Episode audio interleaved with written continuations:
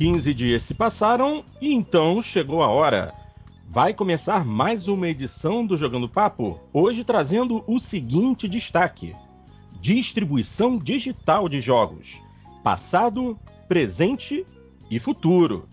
O que funciona e o que precisa mudar. O advento do Steam e tudo de bom e de ruim que ele trouxe. Como é que pode melhorar a distribuição digital nos consoles? Tudo isso e muito mais já já. Eu sou Fábio Porto e tenho comigo na sala multiplayer os jogadores: Xandão, Programed, Cadelin, Dart Range e Burgarelli. O Jogando Papo está carregando.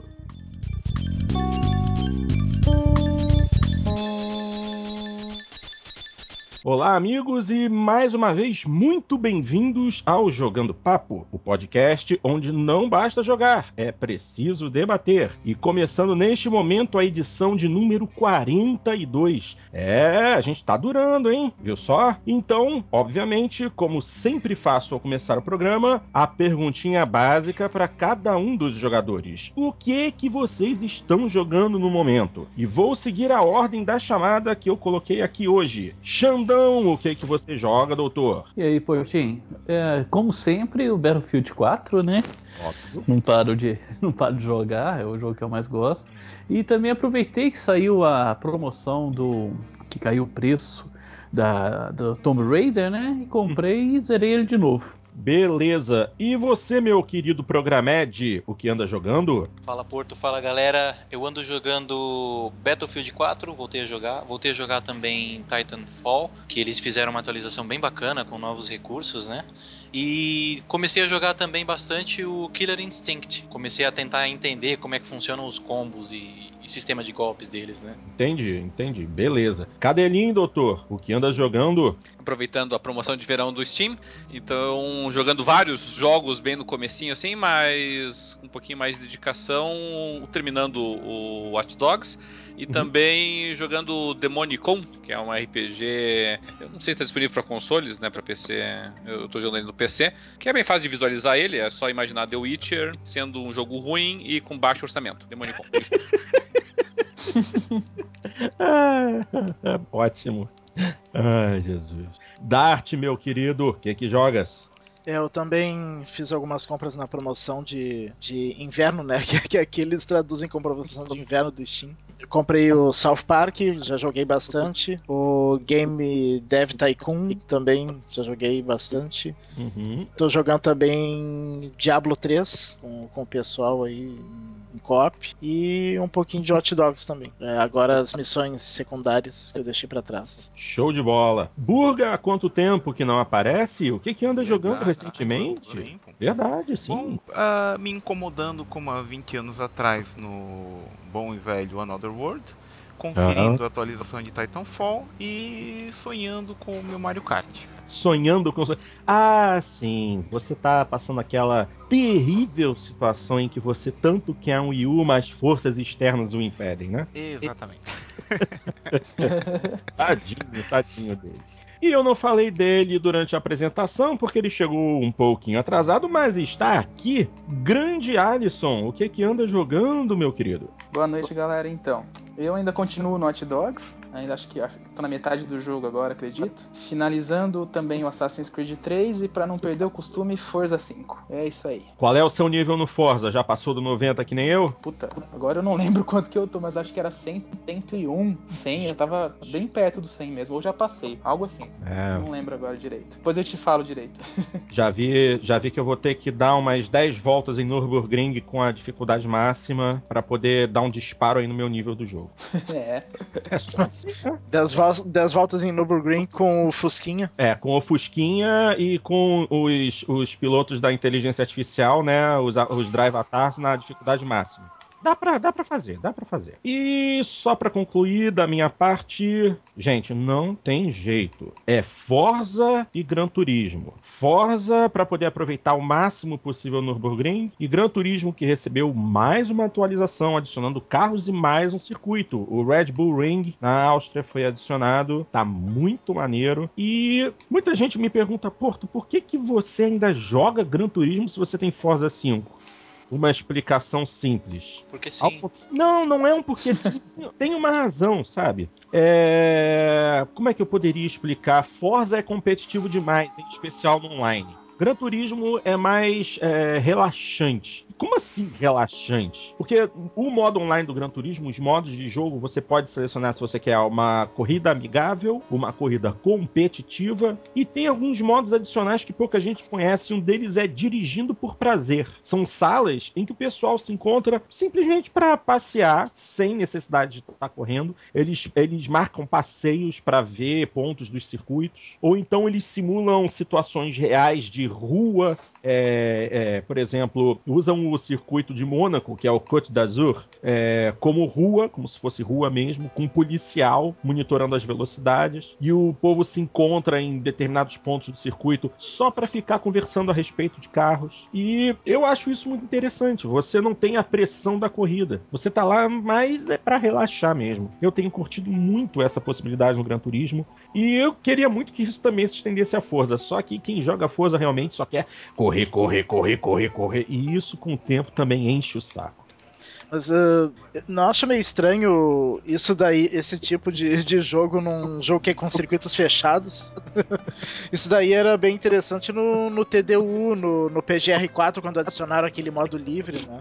Não, eu até, é, eu até, concordo, mas é, alguns circuitos é, do Gran Turismo, justamente pelo tamanho, ou então por, pela característica de serem circuitos de rua, que são inexistentes em Forza, é, é as pessoas aproveitam para criar essas situações. Por exemplo, essa semana eu joguei uma sala de passeio na pista de Tóquio, no circuito Tóquio R246. E é dentro da cidade. E tem é, faixas de pedestre. Aí o pessoal combina de que sempre que chegar numa faixa de pedestre, você tem que parar por pelo menos 5 segundos e continuar, para poder continuar. E você não pode ultrapassar 100 km por hora. E sempre tem alguém dirigindo um Skyline Pace Car com, com a sirenezinha em cima, como se fosse um policial, e fica monitorando o que os caras ficam fazendo. Se alguém resolve é, acelerar mais, ou fazer besteira, ou começar a fazer drift no meio do, do no meio do, do passeio, o policial marca com um strike. Três strikes, a pessoa é banida da sala. Ainda tem isso. Então você tem Tóquio, o circuito de Tóquio, você tem os circuitos de estrada, é, tem o Route 7, o Route X, Uh, Usa-se muito também por causa da, das retas longas Le Mans. Uh, Nürburgring nem tanto, porque ele é longo, mas ele é muito, muito apertado e, e, a característica dele é circuito mesmo. Mas é isso, o pessoal gosta de passear. E eu acho isso legal, porque eu boto o headset, fico conversando com o pessoal em português ou em inglês mesmo, e a gente vai trocando ideia. É legal, é legal também. para quem quer, para quem curte carro e tá querendo um, um momento mais relaxamento, acreditem, Gran Turismo oferece isso. Mas essa é uma boa definição também do, do, do multiplayer do Forza, sabe? Parece que realmente só tem um modo de jogo, faca nos dentes e. Exatamente. Deu, é aquilo lá. É Eu não canso de dizer, a trilha sonora reflete bem isso, né? é, bem, é bem tensa a trilha sonora, justamente, faca nos dentes. É, no Forza é um querendo botar o outro para fora da pista e corre feito um anômalo e, pô, é, é, eu já cansei de me estressar no online do Forza. E, e, no Forza eu acho que o pessoal não joga muito aqueles modo tipo gato e rato, que são modos mais divertidos, né? Não, não, não. Isso aí, isso aí só para quando. É, isso aí só grupos de amigos que marcam e fazem. Porque no online mesmo o pessoal quer mostrar que um é mais rápido que o outro e acabou. Muito bem, gente. Só para dar uma quebrada nas besteiras que o programete está escrevendo aqui no chat, que está virando podcast de corrida, vamos para o assunto principal do programa de hoje.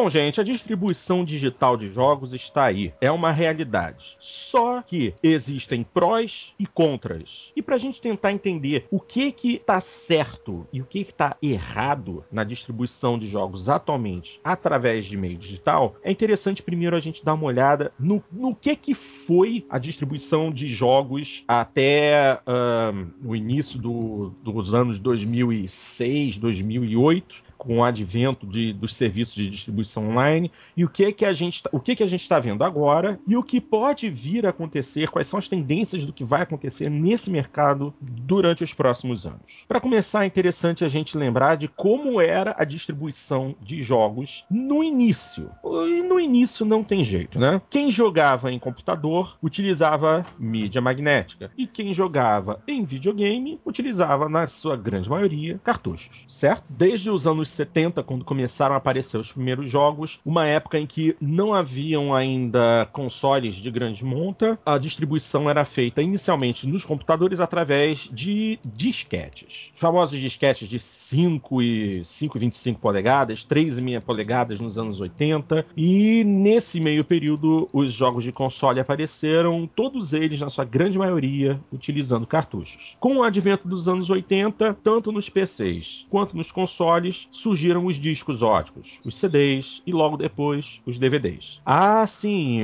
sim, me desculpa, Programed, você me fez muito bem lembrar. Durante os anos 80 também era muito comum o uso de fitas cassete para distribuição de jogos. Sim, fitas cassete. Como é que era essa história mesmo, Programed? Tem gente que nunca ouviu falar em fita cassete para carregar jogo. É, esse, esse, assunto acaba denunciando a idade da galera aqui, né? Ou pelo menos ah. a minha, né? Não, Não é, é, a idade da galera também, porque eu também é. jogava MFX e para jogar Karateka eu tinha é. que deixar 40 minutos. Era muito interessante, você tinha que deixar digitar um cabeçalho no MSX, né? Load, cast, B dois pontos. Depois você digitava um cabeçalho, colocava a fita no, no drive lá e começava a carregar. O pessoal até comentou antes da, da, de começar a gravação que era o mesmo barulho do modem, né? Que, faz, que fazia. Os modems de linhas de escada, né? Faziam, né? Era o mesmo barulho. Eram os bits saindo da fita cassete indo para dentro do computador para depois você jogar. E como o Burga falou, demorava um pouquinho, hein? Na verdade, o que, o que denuncia a nossa idade é que, mesmo o barulho da conexão de escada, muitos ouvintes não vão saber do que a gente está falando. Pois é. É mesmo, Muita né? Muita gente já não conhece. pois é. É, é, é como se a gente estivesse falando assim, tipo, na, sei lá, na década de 40, assim, a gente falando sobre como a, antes de existir carro, nós estávamos aprendendo a cavalgar e tudo mais, é, né? Esquece tudo. Aí surgiu o vapor no meio do caminho. Gente, só um, pre prestem atenção.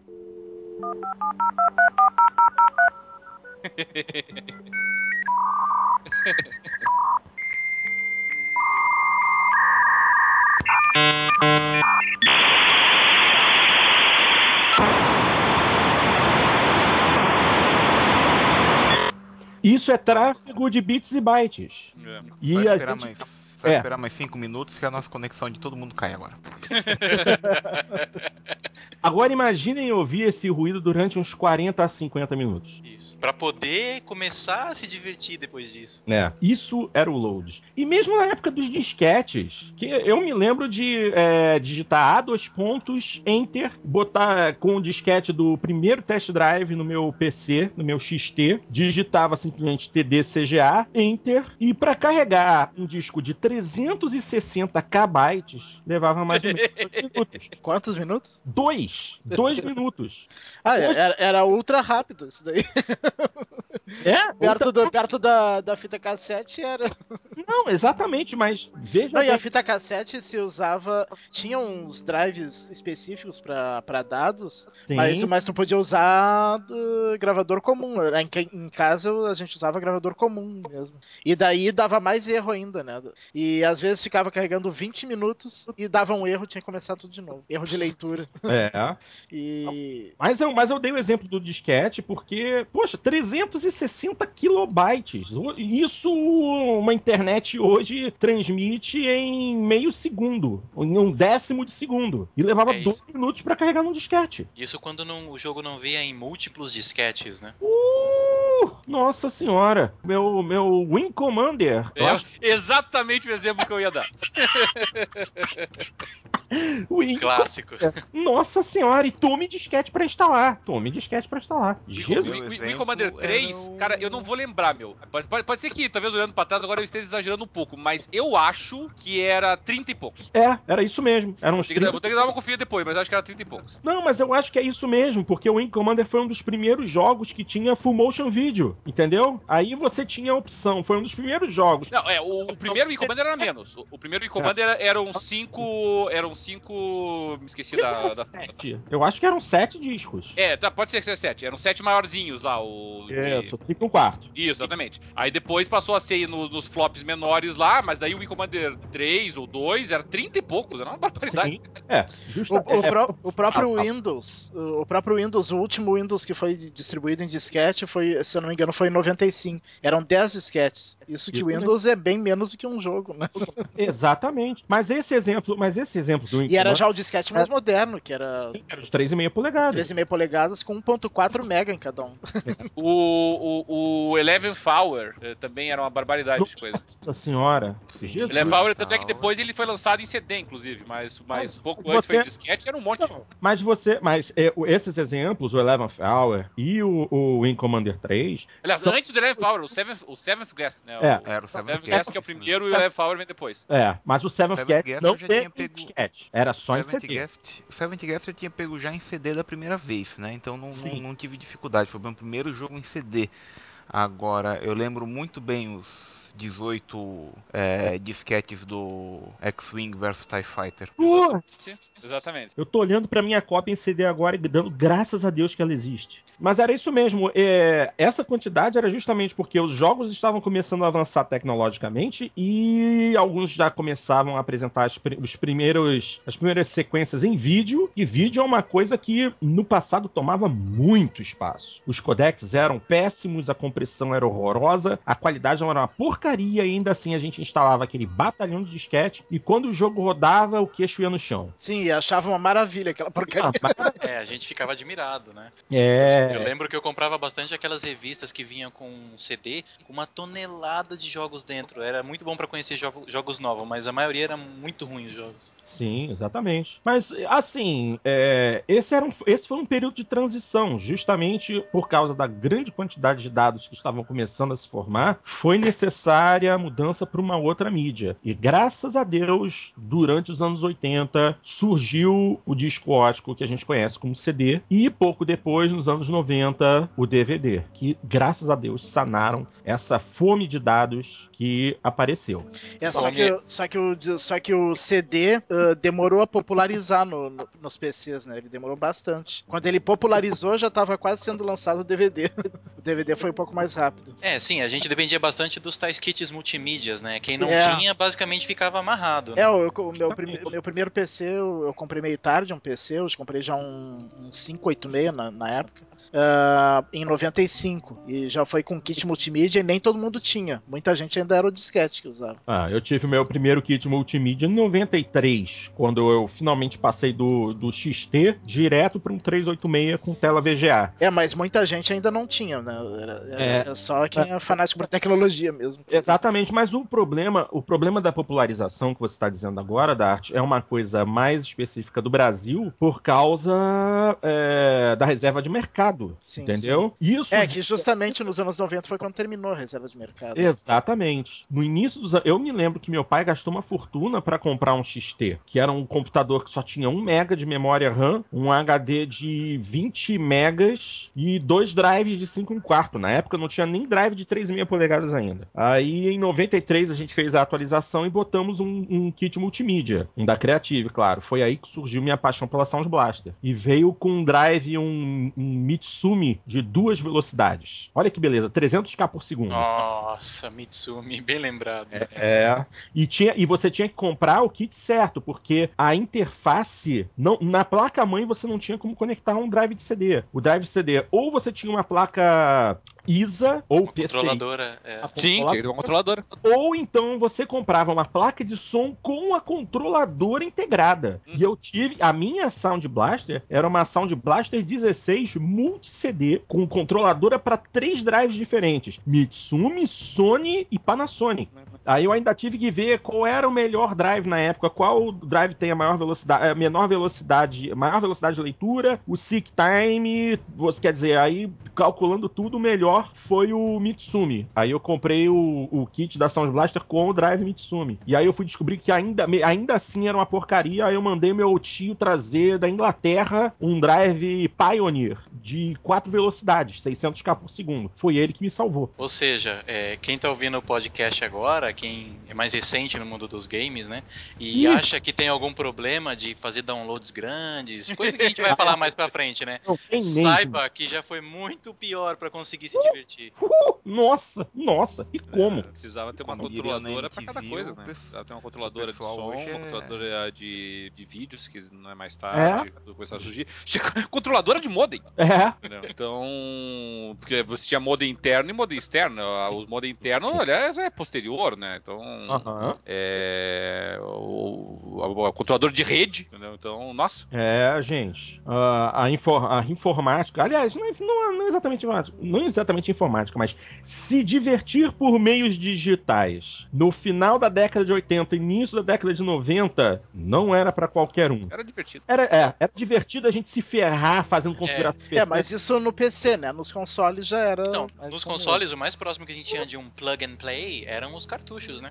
Ah, mas o que. Mas Não, não era próximo. Quem- Era um plug and play. Era plug and play, é replugar e jogar, literalmente. Só que aí, poxa, era fácil, né? Era muito fácil. E esse era o problema dos consoles. Os cartuchos eram muito caros. A reserva de mercado limitava o acesso e os cartuchos eram caríssimos. Os consoles eram muito caros para o padrão de vida nacional. Você tinha que ter algum conhecido que trouxesse os jogos para você. Quando as primeiras empresas começaram a vender consoles oficialmente no Brasil, me lembro muito bem da Tectoy lidando com o material da Sega. Nossa, era Não, mas caro. antes Mas é, teve, mas antes, é, antes é, é teve por a isso... Polyvox que trouxe o Atari, né? É, é- é por isso que eu sou muito. E já faz alguns anos isso, né? Quer dizer, desde o pra gente, do lançamento do. Até da geração passada, é, da, da geração retrasada, aliás, do PS2 e tal. Eu, eu sempre fui muito, muito cínico com relação ao pessoal que comentava das facilidades do, do videogame, em termos de agilidade para entrar no jogo e tal, com relação ao computador.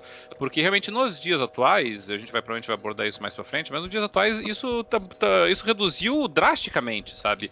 É, é- essa distinção histórica, realmente, ela é pertinente nessa época que a gente tá falando aí. Na época do Nintendo 8 bits, na, na época do Atari, na época do Nintendo 8 bits, na época do Master System vai entrar no Brasil, porque realmente, na época, você jogar no PC era, era trabalhoso. Era trabalhoso pra você instalar os jogos, era, traba era trabalhoso pra você entrar nos jogos, pra você executar o jogo, quer dizer, o Windows, muita gente demorou pra ter, ter o Windows, demorou pra chegar, inclusive, né? Só foi se popularizar Nossa! lá a partir do Windows 3. E então, na verdade, você usava o quê? Você usava o que hoje nós conhecemos, e talvez muita gente que mexa no computador nem sabe o que é isso, que é o, o prompt do DOS, né? Que, que na época não era prompt, era o DOS, né? E, É. e- e era assim: se você quisesse entrar num jogo de computador, você teria que saber o que fazer diante de uma tela preta escrita C2 pontos. Sim. Se vire, Lembra...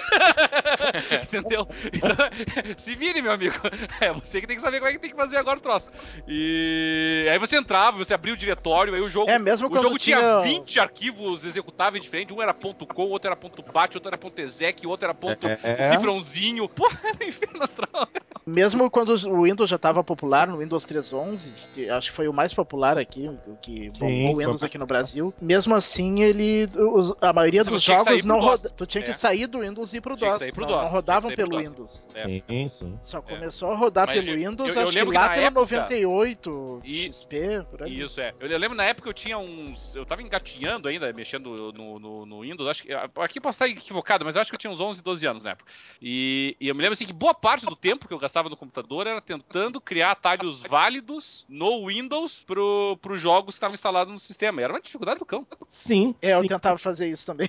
Porque você, porque até mesmo quando você, para você criar um, um- um atalho no Windows 3.1, 3.11, você tinha que definir algumas propriedades de acesso ao programa, propriedade de acesso à memória, tinha, tinha umas frescuras, uma- uns negócios absurdos que hoje, graças a Deus, não existem mais. Mas o Windows, durante muito tempo, ao invés de lhe ajudar ele era uma pedra no sapato de quem queria jogar num, num computador. É que o Windows, na verdade, até o 95, ele não era um sistema operacional completo. Exatamente. Ele rodava Era- sobre o. do- Era uma interface do DOS. né? Era uma interface do DOS, ele não fazia nada, ele não É. gerenciava memória, você tinha que usar IMMM pra fazer gerenciamento da memória, era um inferno. É, ele até tinha algumas coisas. Era do- divertido, do mas era um sistema inferno. operacional, mas ele era mais um agregador mesmo de, de, de conteúdo do DOS, né? É.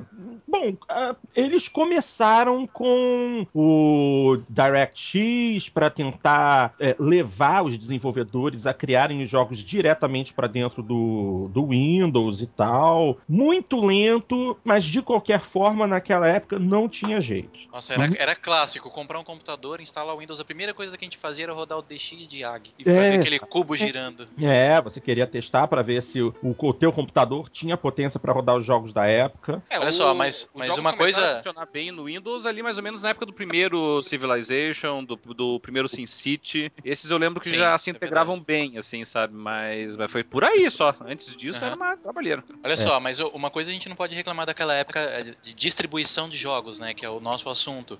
É, os jogos vinham tanto em disquete, cartucho, em CD, não, não importa a mídia, tá? Mas eles vinham numa caixinha com um manual. A caixinha vinha com, vinha com uma arte bem desenhada, sabe? Uma, uma arte mesmo, que, que na realidade era, a, a arte era muito melhor que o próprio jogo, muitas vezes, né? Né? Eu, eu acabei, eu acabei de encaminhar o grupo, é claro que, a- que o pessoal, o ouvinte não sabe, né? Mas eu acabei de encaminhar pro grupo aqui uma foto que eu tenho aqui em casa do. que Até que a gente tava mencionando o In Commander, é o, o blueprint, né? É o, é, o, é o esqueleto das naves do jogo que vinham Eu encartadas junto. Eu tenho. é, com todo o raio-x da nave, era uma coisa Sim. sensacional. Ah, isso me lembra, por exemplo, a edição lendária de. Lendária não, a edição limitada de Halo 4 que eu tenho aqui. Ela vem com um blueprint de uma armadura Spartan inteira. Só que pra você ter isso hoje no mercado, tem que ser através de edições lendárias e, e limitadas, né? E isso Sim, era na padrão época naquela era época. regra, era regra. Era regra. O manual vinha todo escrito, com tudo que você tinha que digitar no DOS, tudo bonitinho. Não funcionava, era bem verdade. A gente tinha que seguir caminhos alternativos. Mas vinha. É. É verdade. Ah, na, na- na verdade, só deixa eu fazer- trazer um ponto aqui, tá? Traga. Na verdade, a gente pode reclamar sim, Por tá? quê? Da, da, da forma de distribuição. Porque como é que a gente chegava, né? Realmente, as artes eram bacanas, os encartes eram legais, ninguém discute isso. Mas tu tinha que depender do filho, do vizinho, da cunhada, Ah. da veterinária, do cachorro Não, não, pra mas sim, mas daí não é o problema ti, do, do mercado, aí era o problema da lei de informática, né? Isso, isso era um problema do nosso país em geral. Realmente isso mas era é, péssimo. Mas por- é o nosso tema, é a distribuição. Distribuição É, digital Não, não, não é o que, que estamos recebendo, mas como estamos recebendo. Sim, é, e a lei de informática. É o, é o problema da. que vai até o início da década de 90 ali. Que realmente, eu, tô falando desses jogos aí que eu tinha, era tudo importado do Paraguai, entendeu? Não, não, é, não eram comprados diretamente aqui. Até eu dava sorte que eu morava em Cascavel, uma cidade relativamente próxima à, à, à fronteira ali com o Paraguai, né? Então eu tinha muito acesso a isso. E meu pai sempre foi um grande entusiasta de computadores. Na verdade, nós não tínhamos nem sequer computadores E sem falar que nessa época aqui no Brasil, acho que 90% era pirata, mais de 90%. Sim, você não podia importar, né? Não tinha como É tu comprar. O mercado era muito ruim, era tudo muito fechado. Você tinha, Não, você tinha uma reserva de mercado só 100% pro, pra indústria nacional que faziam os computadores que, pelo amor de Deus. Quem, quem- lembra do Cobra, o computador Cobra? Era o nacional. Sim, Ah, sim, que, que era sim. da, que era da empresa Cobra que prestava serviços pro Banco do Brasil, por muito tempo, inclusive. Era quem fa- fazia a, a assessoria de informática do Banco do Brasil, e aí eles faziam isso. Aí depois a Itautec, né, que era vinculada ao Itaú, também lançou muitos, muitos computadores. Sim. Dismac também. Uhum. Aí começou a chegar muitos importados, né? Começaram a chegar os IBMs, IBMs Aptivas. E aí o mercado foi inundado de importados, né? Aí ficou bom pra gente. Me lembro que a Gradiente, uh, o MSX aqui no Brasil chegou pela Gradiente, né? Sim, A pela Gradiente. é. Era Ele o Hot tinha- Beat, né? Hot Beat. Sim, Não, ele, tinha, não. ele tinha várias edições. E tinha uma, inclusive, dedicada pra, pra quem editava vídeos. É, mesmo, você vê, mesmo a SEGA chegou aqui através da, da Tectoy, né? Sim. é. Exatamente. Sega chega pra Tectoy e a Nintendo, eu- eu- a- ela vendia pra aquele, é, aquele tinha aquele é, Phantom Drive, eu não sei, eu acho que era da Panasonic, eu não sei Não, uh, a Nintendo Não. chegou aqui pela Playtronic, que era uma joint venture da. Estrela com a Gradiente. É, então, então não- não- é, as empresas não podiam nem chegar aqui oficialmente, né? Tinha que se, se utilizar intermediários locais. Ah, não, bagunça. Sim, é, é desse passado que vem a classificação tributária dos videogames como brinquedo, né? Exatamente. Ah, deixa eu só te fazer uma correção rápida, o, o, o Dart. Você falou do, do Hot Beat da Gradiente. Não era bem o Hot Beat, não. Era o Expert, que era o da Gradiente. O Hot Beat era da Sharp. Ah, era É. da Sharp? É. Na, nos anos 80, a Sharp ainda O que é produzia- Sharp? O maior Nossa, a previsão, a previsão é que vai ter muitas frases e palavras desconhecidas nesse podcast.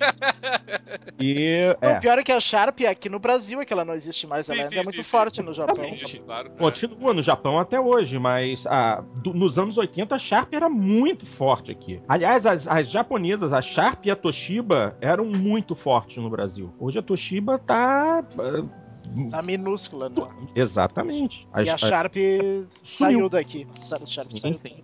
As, as coreanas chegaram e dominaram tudo. A Gold Star, que virou LG, e depois a Samsung. Mas tudo bem, vamos voltar, vamos voltar ao foco. Então, é, se você queria jogar, era assim: cartuchos ou disquetes. Chegaram finalmente os discos óticos, os CDs, os DVDs, durante eh, o final dos anos 90 e início do- do- dos anos 2000. E foi a, foi a forma preferida de, eh, de distribuição de jogos nesse período.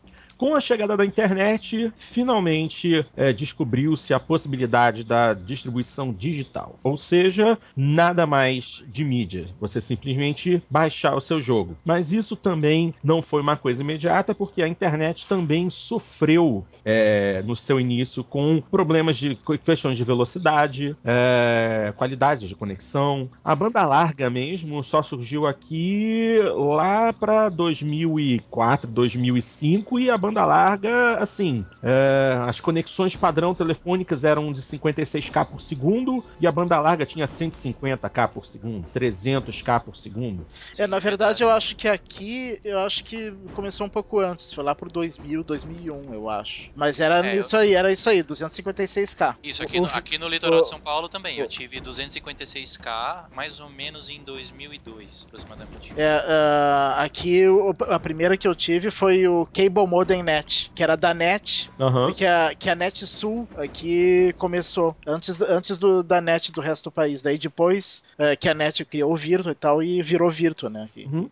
É, eu É. tive o Speed Mega Via, que era IP fixo, né? Na época. Não era IP dinâmico pra todo mundo, era fixo. Uhum. É, aqui no Rio de Janeiro, quem começou mesmo foi o, o Velox da Oi. É, e no início você tinha o plano básico de 150k por segundo e o plano top era de 300k por segundo. Aí num determinado momento é, houve um salto. A melhor conexão pulou de 300k por segundo para 1 mega. E você então tinha as velocidades intermediárias. De 1 mega para baixo tinha a, a, a conexão padrão, ao invés de 150k, se tornou 300k. Aí você tinha 300, 600k e 1 mega, e 1 megabit. E- Mas eu, eu acredito que antes mesmo de chegar a banda larga, nós, na- ac- acredito que a maioria aqui, chegou a baixar jogos direto pela linha de escada também, né? Eu lembro de ter baixado Quake 2 pela linha de escada. eu Dem- não fiz isso. Eu, demo- eu baixei, demorou bastante.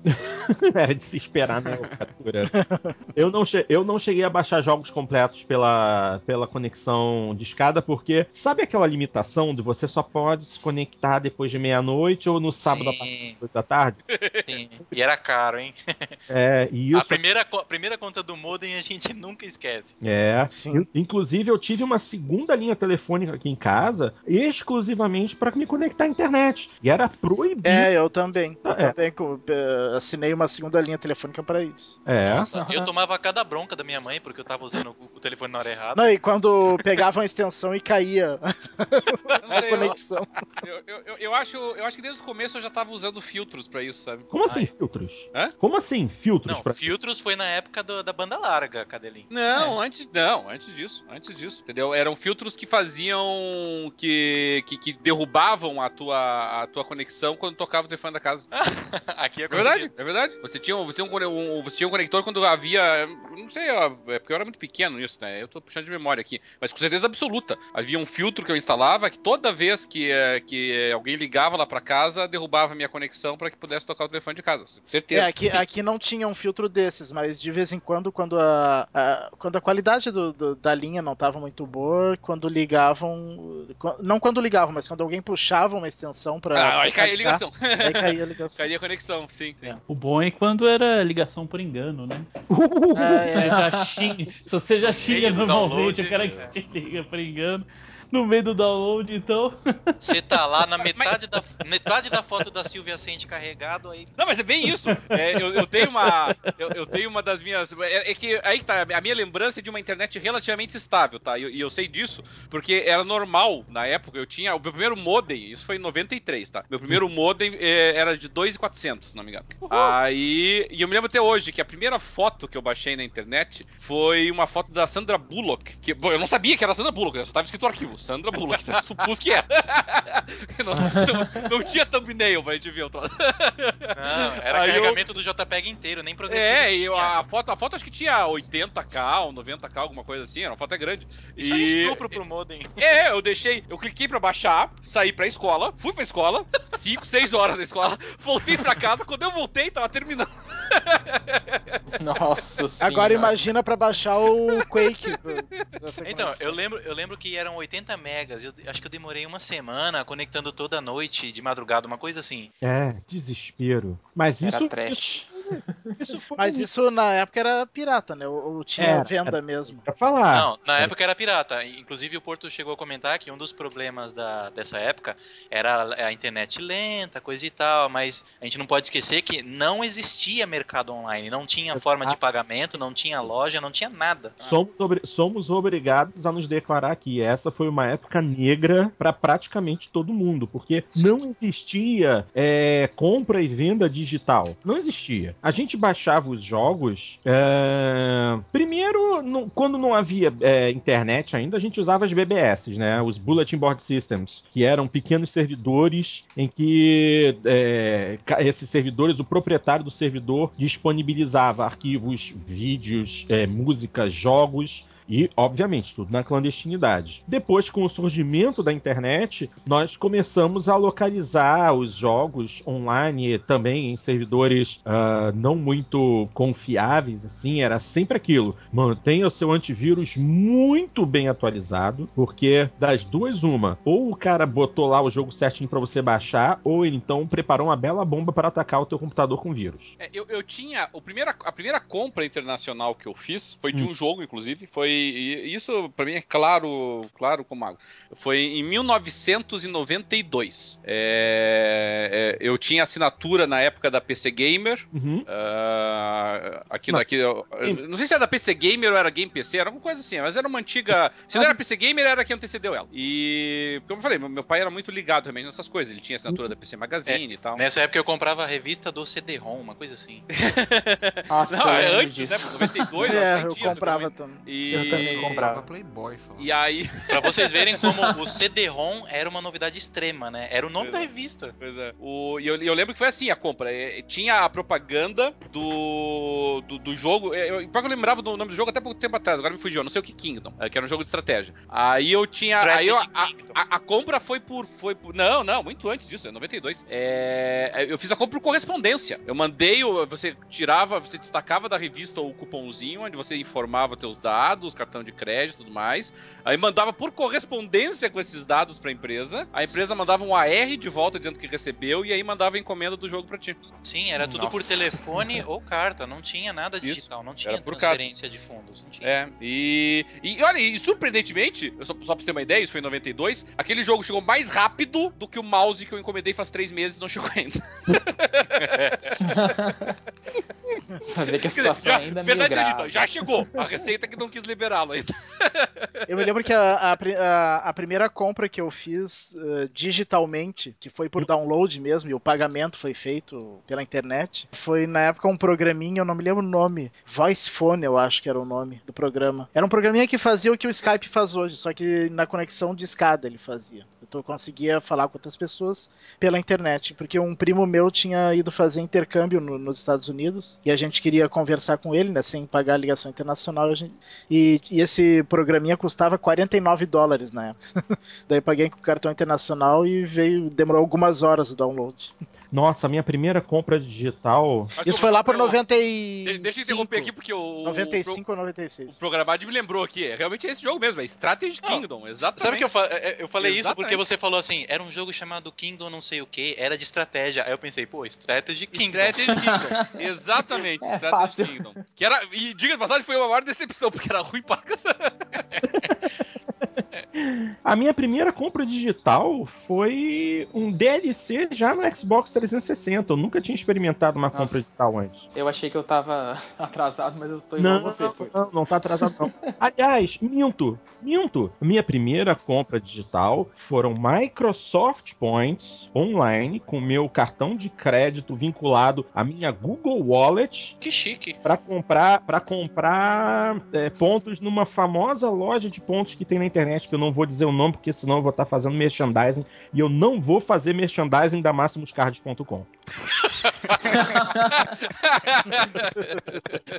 Aí eu comprei, eu comprei 1.600 Microsoft Points para poder comprar um DLC no Xbox 360. Foi a minha primeira compra online. Quem É, nunca então aqui eu tô- eu dependeu tô- dessas lojas, né? Pois é, eu, eu tô junto com o Porto, viu? Porque a minha primeira compra também foi na Maximus Cards, também foi créditos da, da- do Microsoft Points para comprar pacote de carros do PGR3 no 360. Putz, foi exatamente.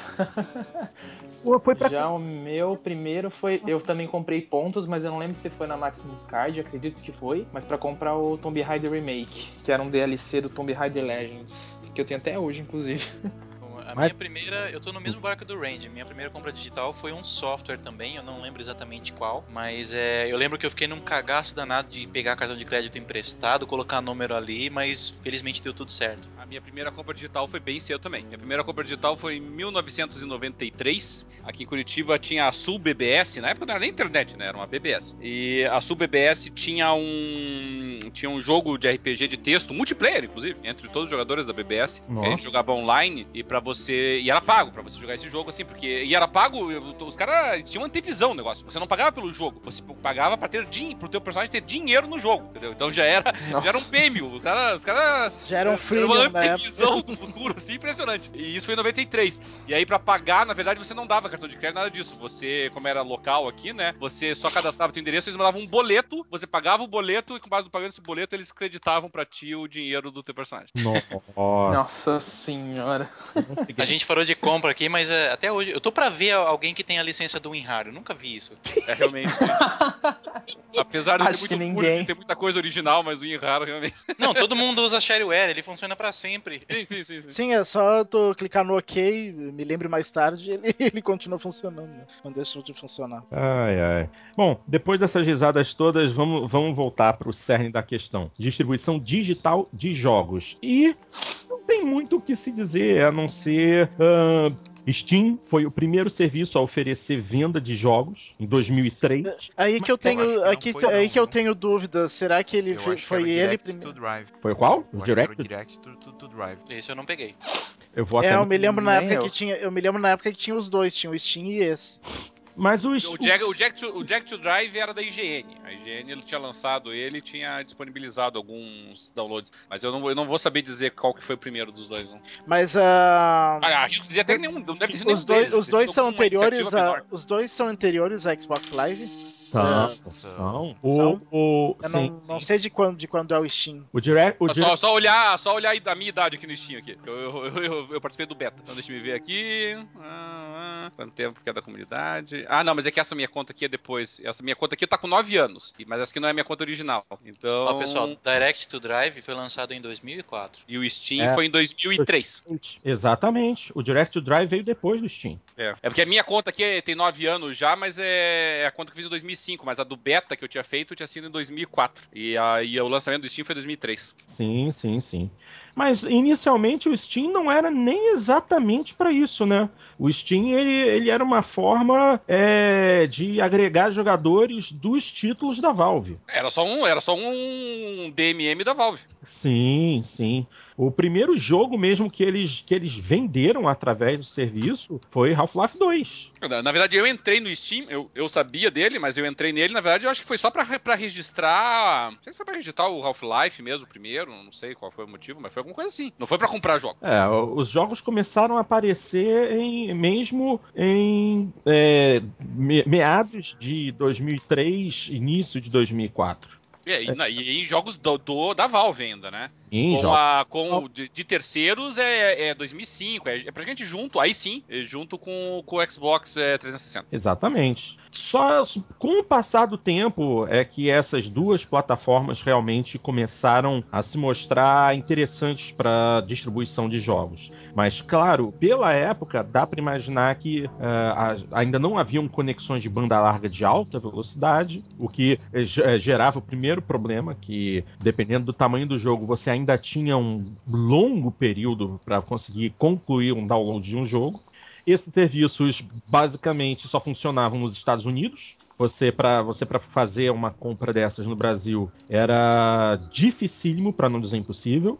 É, eu me lembro que. Eu me lembro de ter tentado comprar alguma uma vez. Acho que foi um Civilization. Não me lembro se o 3 ou o 4, quando lançaram. E não. E eu me lembro que não tinha no Steam, se eu não me engano. Tinha no Direct Drive, ou tinha nos dois. E eu não consegui comprar nenhum porque era bloqueado pro Brasil. Eu tinha que fazer toda uma gambiarra pra conseguir comprar. Exatamente. Ou seja, basicamente para nós hum, nunca foi uma opção. Durante o, o- a primeira metade dos anos 2000 nunca foi uma opção fazer a compra digital. Deixa eu só me certificar aqui de que todos esses crimes de descaminho aqui já estão prescritos aqui, só por causa.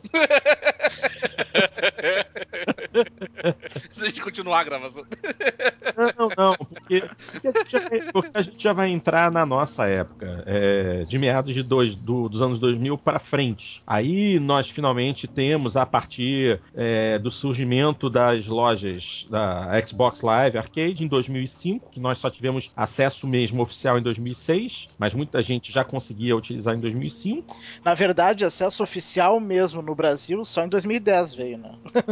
É, sim, sim, correto. Mas, Que a Mas- gente conseguia se cadastrar na live americana. Live brasileira só veio em 2010. Isso, era live americana com é é endereço dos falsidade Estados Unidos. ideológica porque dava É. endereço dos Estados É. Unidos. Falsidade ideológica é outro, viu, Cadelin? Você É. vai dar uma consultada aqui, você já, faz- já prescreveu. mas, foi, mas foi o nosso primeiro gostinho, assim, de poder Esse- comprar jogos online, não foi? Uns tempos atrás eu visitei meu endereço virtual, assim, é no meio do nada. Eu na, No eu moro na embaixada americana. Não, embaixada eu, brasileira lá. Eu morava. não o, o meu era um endereço que, que existia, se eu não me engano, era algum consultório de psicólogo. O meu, o meu, o meu era o endereço da própria Microsoft. Peguei É? da caixa do 360 e coloquei. Não, é, não, e você sabe que teve uma época que a Microsoft Brasil dava essa instrução para as pessoas que Olha aí, liga- ó. as pessoas É, ligavam lembro perguntando disso, se não, mesmo. como é que se cadastrava na live, eles disseram ah, que não tem live no Brasil ainda, mas pode se cadastrar na americana e usa o endereço da Microsoft. Eu no, no atendimento todo mundo mora O na era no da meio da Microsoft. Flórida, no meio de um pântano lá, e não tinha quase nenhuma num raio, acho de alguns quilômetros de distância. Eu achei que seria muita cara de pau colocar o endereço da Microsoft, então eu coloquei o da Konami. Colocou da Sony. Se grila, cara. Ai, meu Deus. eu- Pior que na época que eu fiz isso, eu não entendia muito, eu fiquei com medo. Eu falei, só faltava me dar alguma bosta. Ah, se a polícia fosse atrás de você, ia bater na porta. Pelo menos no meu caso, é a porta da Konami. Tudo isso pra gente poder comprar os jogos de forma digital, né? É, isso quando ainda a Microsoft não bloqueava. Lembra que teve uma época que vários conteúdos eram bloqueados pra cá? Sim. Não, sim, é, a gente fazia todo esse 360 esforço pra pagar ainda por cima, né? Era É, Exato. pra que a gente pudesse pagar pra ter o serviço. E aí, Exato. quando era bloqueado, a gente acabava usando de formas de conexão por proxy, enviava rota não sei por onde, tudo pra conseguir baixar o- os arquivos. Nossa, Tá a gente- louco, né? É, é, é fogo.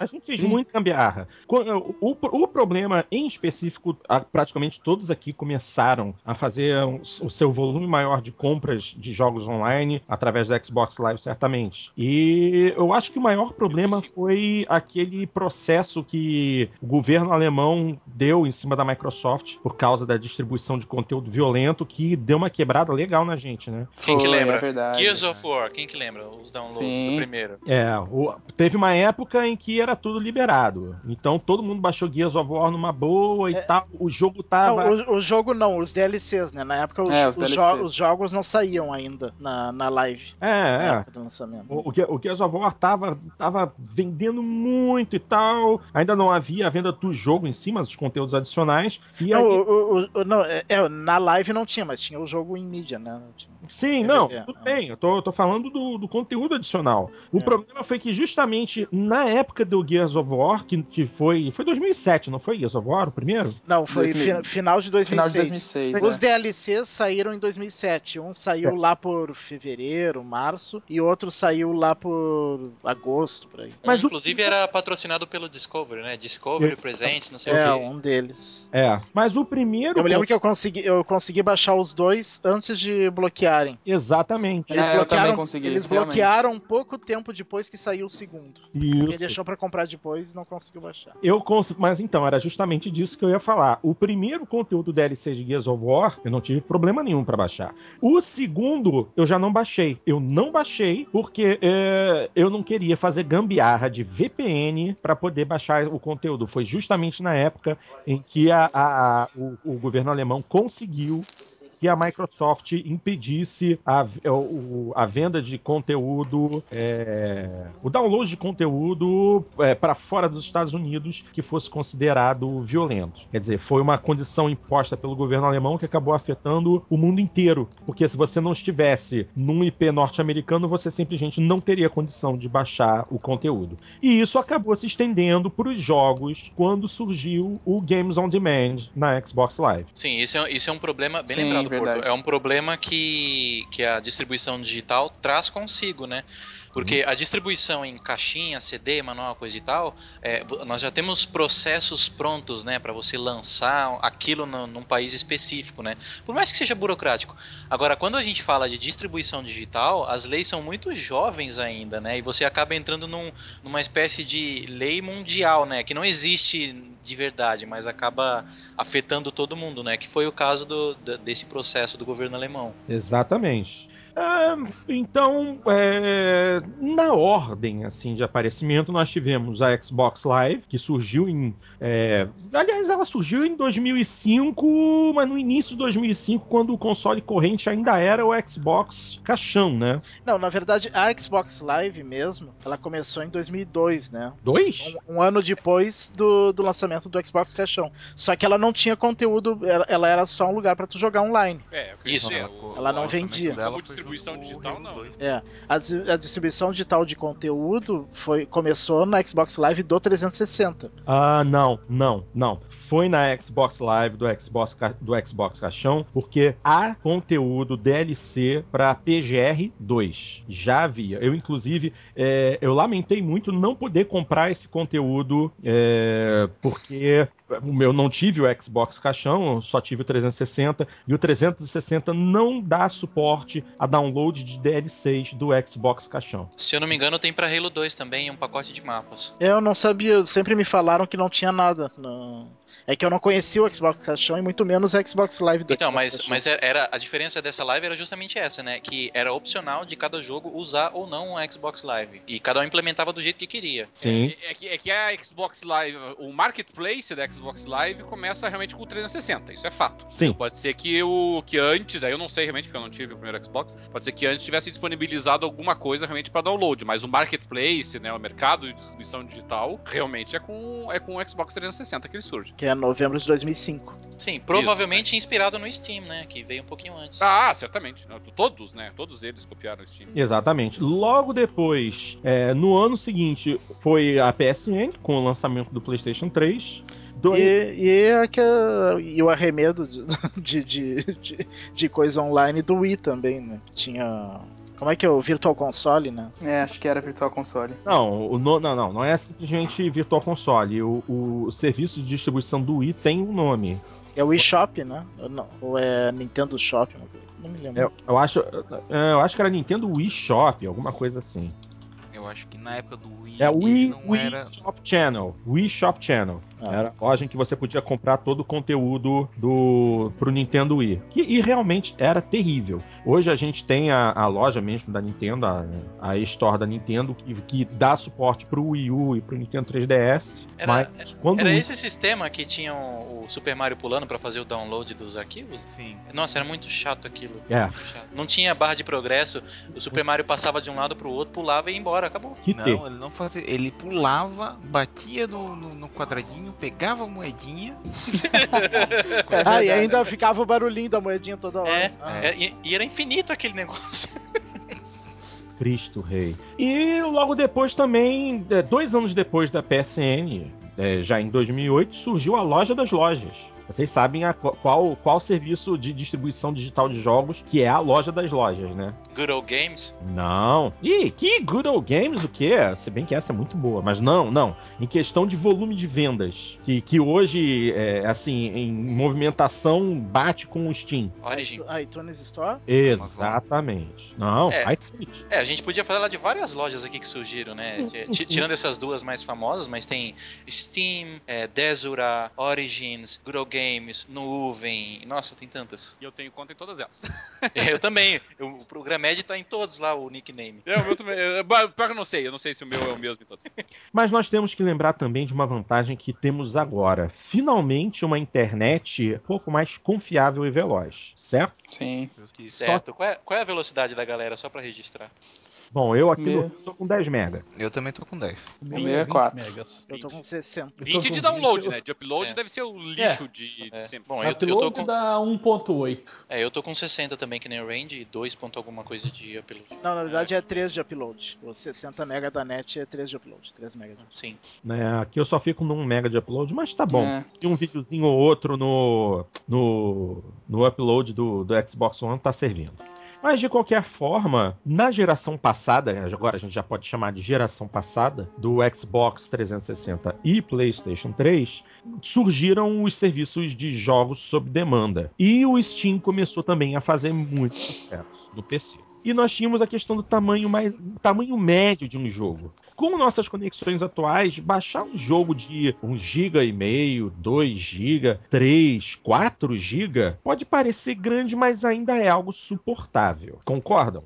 Sim. Pois bem, estamos entrando numa nova geração de jogos cada vez mais complexos e o download está ficando cada vez maior. E aí começa a surgir um problema muito sério. O tempo de download, que a gente está regredindo, né? É como se a gente estivesse voltando à época do modem, porque com exceção do Dart e do Programmatic, que tem conexões de 60 mega, quem tem uma conexão que é um, é, é um quarto, um quinto disso, já sofre. Eu, por exemplo, eu se eu tivesse que baixar, não vou nem falar um jogo, vou falar um DLC. Se eu tivesse que baixar aquele DLC maldito do Dead Rising 3, eu ia ter um ataque. Sim, foram 13 GB de download pra um DLC que não mudou nada. Nada. 13 GB, você vai precisar Não, do que aí? não era Umas nem- duas horas, talvez? nesse Duas caso- horas e meia? Nesse caso do Dead Rising 3, não é nem DLC, é só É. atualização do título. Isso. É só atualização. Era atualização, só atualização. A gente tem que dar vontade de dar um tiro na empresa mesmo. Mas Por aí. isso que vamos fa- fazer um serviço público agora para os nossos ouvintes todos, né? Quando você for instalar um jogo em disco no Xbox One,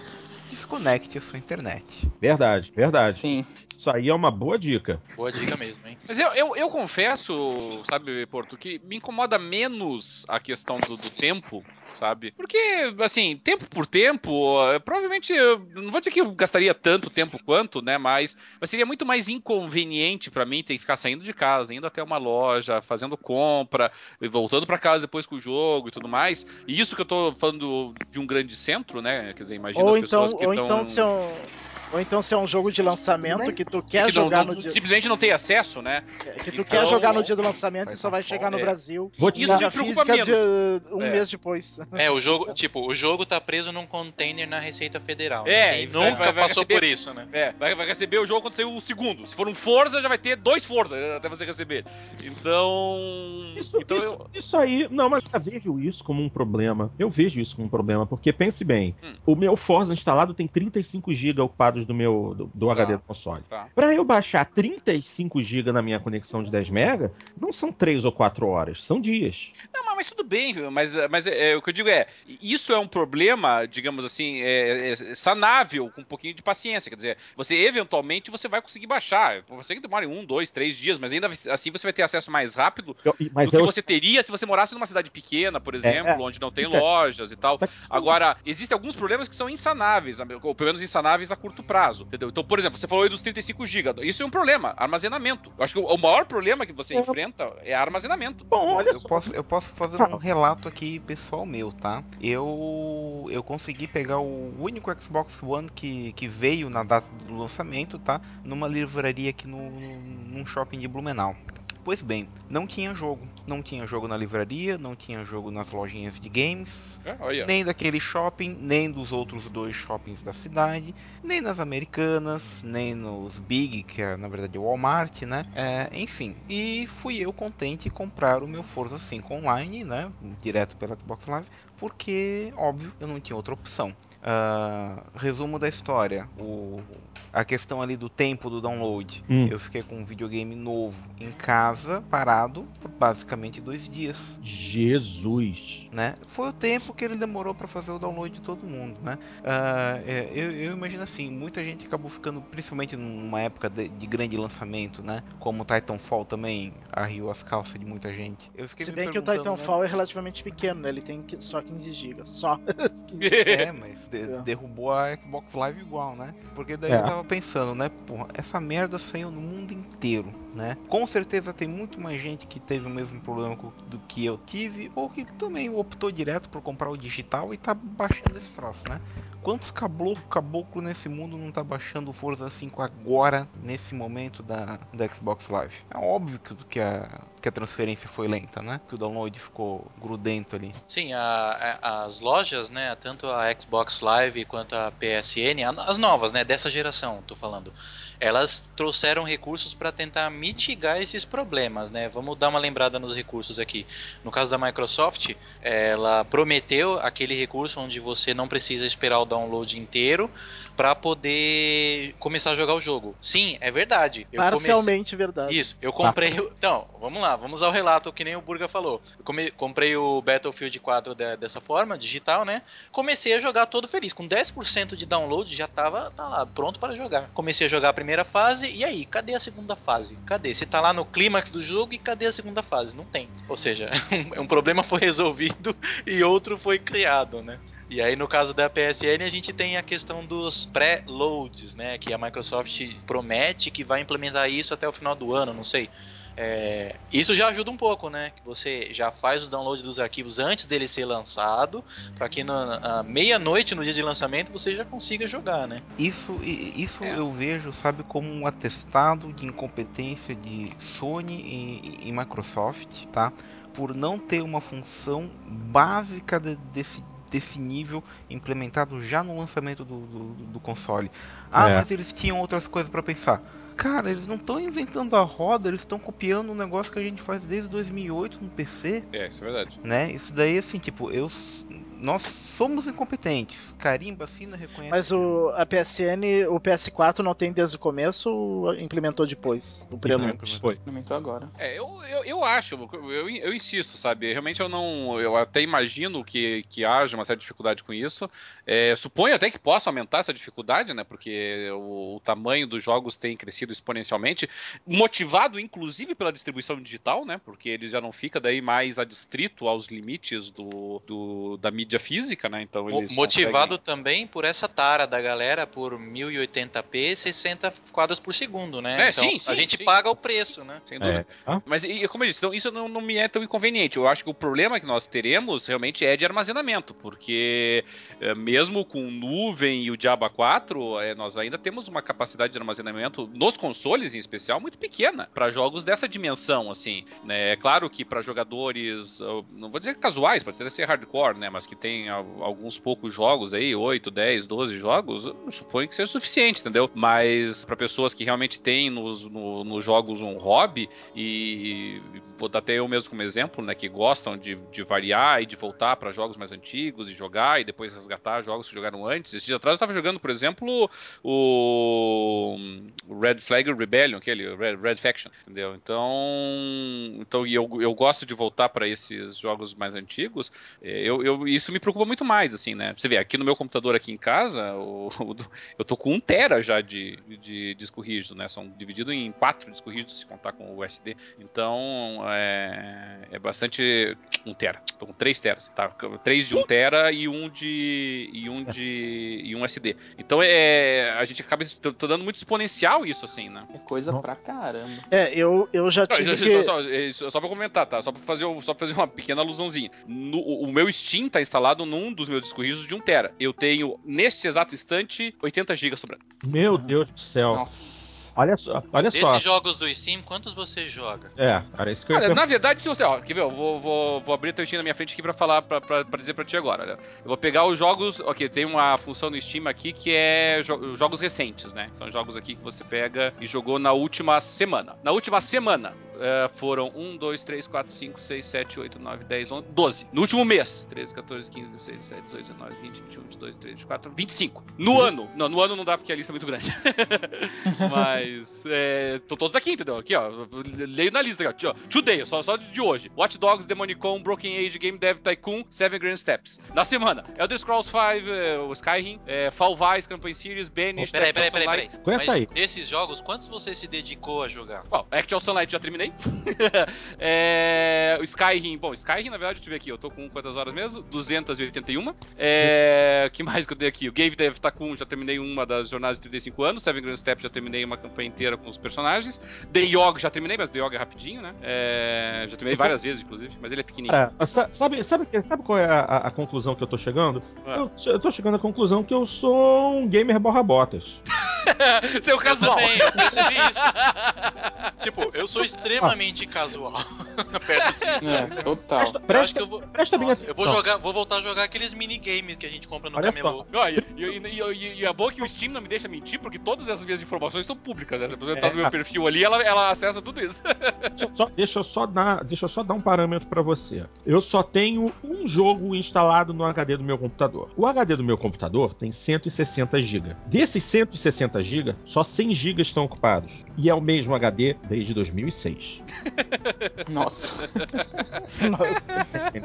Bom, já, já eu no, no Xbox One, eu já tive que comprar um HD esse ano de 1 um, de um tera. Ai, Jesus. Nossa é, que, é que depende, é que depende assim, depende do que você considera, do que a gente chama de dedicação, tá? Porque a gente, se a gente pegar e pra analisar, a maior parte dos jogos que nós temos à nossa disposição, entendeu? Nós, é, tirando de fora aqueles que são mais longos, como os RPGs, de maneira geral, né? Mas os jogos de maneira geral a gente termina em quantas horas, entendeu? Tô falando de jogos com 12, 14 horas de duração. Não, não, não são uma coisa extraordinária, assim, sabe? Então você pegar aqui, por exemplo, o Walking Dead, por exemplo, foi um dos melhores jogos é, recentes. Qual que era a duração inteira, somando todos os episódios dele? 8 horas, entendeu? Isso se você ainda resolvesse explorar um pouquinho, porque se você fosse seco nos pontos de interesse, era menos até, entendeu? Eu terminei ele em 8 horas e eu ainda mexia por ali, ó. Uh, Bioshock Infinite, ó, tô na minha frente aqui, ó. Terminei ele em 16 horas, sabe? É, The Novelist, terminei ele em 3 horas. É, o que mais aqui? Mesmo assim, mesmo tem jogos de estratégia mais, mais peso pesado, assim, como Civilization, por exemplo, você termina ali uma, uma partida do Civil-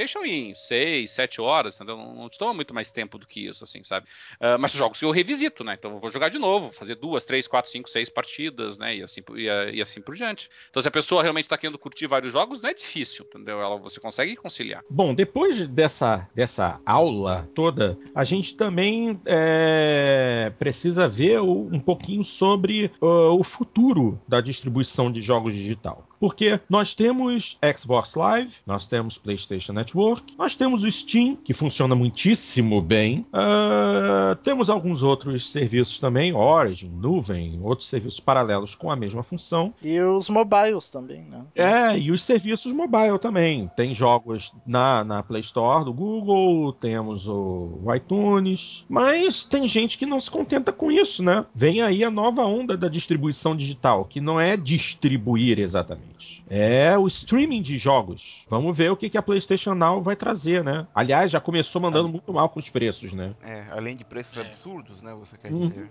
Exatamente, mas é uma outra forma de distribuição. Preços absurdos e qualidade que fica aquém do que se fosse uma compra digital, né? É, e, aqui eu convido o nosso ouvinte a buscar lá dos nossos programas anteriores, lá quando a gente falava sobre o anúncio do PS4 e tudo mais, e lembrar o que que nós falamos na época sobre streaming, que a qualidade ia ficar quem, que não teria grande variedade, que, que o preço seria caro, não ia ser acessível, como foi dito. É, assim, são coisas assim, a, a indústria nesse aspecto, ela não, não surpreende ninguém, assim, sabe? Ela é previsibilíssima. É, não precisa ser um Michael Parcher pra poder Sim, prever sim. isso, né? Tava Sim. óbvio. Não, Sim. é, é, é que tá. Basta ser um Michael Patch em todas as limitações dele pra dizer o óbvio. Tinha gente que ainda dizia que, que era provável quem tivesse o, a PlayStation Plus ia ser de graça o, o o streaming. É, suponho que um dia até vai ser, mas é, é, tudo muito incipiente ainda, assim, sabe? Então a, a gente Inclusive que... é provável que vá ser de graça, né? Porque não é possível que alguém vá pagar esses preços. Mas, exi mas existe é, é, é uma, uma, não uma previsão, mas uma esperança de que isso venha a se tornar mais um padrão. É incipiente porque sim, está no começo e a, a, a qualidade de conexão na internet ainda não chegou ao ponto de fornecer a velocidade de transmissão de dados e nem a latência necessária para garantir uma experiência perfeita.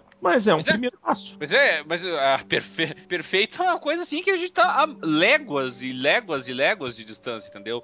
É, é porque, verdade, nós não temos condições de oferecer um serviço minimamente razoável atualmente, entendeu? Ah, ah, e, e, agora nós, eu sei que meus, nossos, meus colegas aí estão jogando agora Diablo e alguns e o Dart, eu sei que a, me acompanhou na época da, do inferno que foi o, o Sin City, é, não tá nem perto de razoável. Eu, eu, eu, fico me perguntando, né? O pessoal, os lunáticos pelo 1080, 60, né? Qual que vai ser a reação deles quando eles efetivamente, efetivamente testarem um serviço de streaming dessa forma, sabe? Testarem pacotes sendo perdidos no, no, no movimento controle, testarem quebra de frame por causa de, de interrupção na transmissão. É, eu, eu, eu, genuinamente curioso. Eu acho que religiões serão derrubadas hein, nessa fase. eu, a, eu acho que o negócio vai ser feio. A pessoa Nós não sabemos a aquilo... razão, mas alguém vai morrer no Oriente Médio é, não, não, não eu, eu, acho que as pessoas vão entrar em conflito por causa disso, hein? Caramba, mas eu queria 1080 e agora? É, mas. Uh, não, eu acho que um dia pode ser que venha, mas, mas tá longe ainda esse dia. Porque eu acho que velocidade de conexão acho que tá bem. tá próximo de começar a melhorar e. e o, é, o, problema maior é a latência. Mas é, é pra, pra, pra diminuir a latência é, é, é problema geográfico isso daí. É, eu, eu, eu, já sou da opinião. Que... É, é porque o problema não é só velocidade, o problema é estabilidade, entendeu? Você tem que ter estabilidade e segurança na transmissão de dados a um nível tal de super colisor de Berna, entendeu? Não, é, já, então. Tá muito longe isso. Cadelinha, eu já acho, eu sou um pouco mais radical. Eu já acredito que nós não temos computação, falando fisicamente, para esse tipo de coisa agora. Não temos. Isso aí, falando um pouco mais de futuro, acho que a gente só vai ter essa coisa do, da resposta rápida, internet rápida, a ponto de você jogar por streaming, coisa e tal, quando os computadores derem mais um salto, seja lá qual for esse salto, né? É, é, a rede, a, a rede em si, ela é um, apesar de não ser uma ciência exata, né? Uhum. Mas ela no final do dia ele é, é um troço exatamente simples, que grandes empresas passam por perrengues muito mais complicados do que nós meros jogadores aqui discutimos, né? No final das contas, a informação do ponto A tem que chegar ao ponto B e o ponto B tem que responder ao ponto A. E tu tá sujeito a toda sorte de interferências e problemas nesse meio do caminho. Tá? Uh, pode ser a sua, uh, o seu roteador, ele está sobrecarregado, pode ser a tua conexão até o poste, porque tá, a tua casa tem um pouco de mofo onde entra a, a, as conexões de telefone, pode ser o raio do pombo em cima do, do, do poste com a pata em cima do cabo desencapado. Não, a e, infraestrutura e... não, não, não existe para isso ainda. É, é, é, e até deve ser até mais radical do que isso, né, Burger? Quer dizer, não é nem, nem necessariamente entre redes, é dentro do próprio computador, dentro do próprio, dentro do próprio console Sim. mesmo. Você já tem perda de dados. Sim, é, só é, simplesmente você apertar o botão do teu controle, no que ele emite o comando pro console, você já tem perda de dados numa coisa como essa, entendeu? É, quem aqui já não digitou um texto, por exemplo, na. Não precisa nem ser um texto longo. Vai digitar o endereço eletrônico de alguma coisa no, no, no Explorer e, e, de repente come uma das letras. Não é porque o, o, teclado tá com problema, é que teve erro de comunicação, acontece. Não é nada, não é nada de novo no front isso. A, a computação não tá pronta para isso, acredito eu. acredito que é, tem que compensar de um lado, ou dentro do computador, ou na transmissão de dados, que eu acho bem mais difícil. Aí a gente precisa de uma evolução bem grande nessa parte. Por mais que, é, que seja simples, é aquilo que o Bruno falou, as interferências são muitas, as variáveis são muitas para interferir naquele seu bendito download. Imagina numa tela inteira vindo pelo cabo da rede. É, e, e, e, e realmente a gente, a gente fala de um público consumidor, pelo menos aqueles que são até mais hardcore do que nós, que tem um nível de exigência muito alto com relação a isso. Tá, por exemplo, aqui em casa, o, o, o, meu mouse, por exemplo, até é um mouse com fio, mas o meu teclado é sem fio. Teclado sem fio para um jogador hardcore, um jogador HDMI, isso aqui é uma heresia, entendeu? Porque ele vai te dizer que vai perder, é. sei lá quantos milissegundos segundos no envio do comando, sabe? E é nessa base o troço. É, o cara demora mais para falar milissegundo do que para imaginar um milissegundo. pra você ver, a gente, a gente já tem tantos problemas, às vezes, pra assistir um simples Netflix que dá problema, ou um YouTube. Imagina jogo, então, piorou. É, e o Netflix, na verdade, tu só tem que receber, né? Tu não tem que transmitir dado nenhum. Exato. Pois é. Exatamente. É No, ca- que- no caso de um sistema desses, você, o, o- você transmite é, os dados, o- o- a caixinha, o console, o, o que for. Ele captura os dados do teu controle, converte isso, envia essa informação. Essa informação é processada no servidor do, do, do serviço de, de jogos. E ele pega essa informação processada e manda de volta. Quanto tempo que isso leva? É, né, é, não só Exato. informações do controle, né? Todas as informações de posicionamento do seu console. Se Exato. você, se você destruir um prédio no seu jogo e os outros jogadores não, não, não estão no mesmo local que você, mesmo assim, o seu, sua caixinha tem que mandar essas informações do prédio destruído para todo mundo. É, é uma não parece, mas é uma quantidade considerável de dados que tem que, tem que ser enviados, processados, multiplicados, repetidos por outros jogadores, no caso multiplayer, e voltar para você. Tudo isso mantendo uma sincronia. Essa sincronia tem que ser calculada. o- o-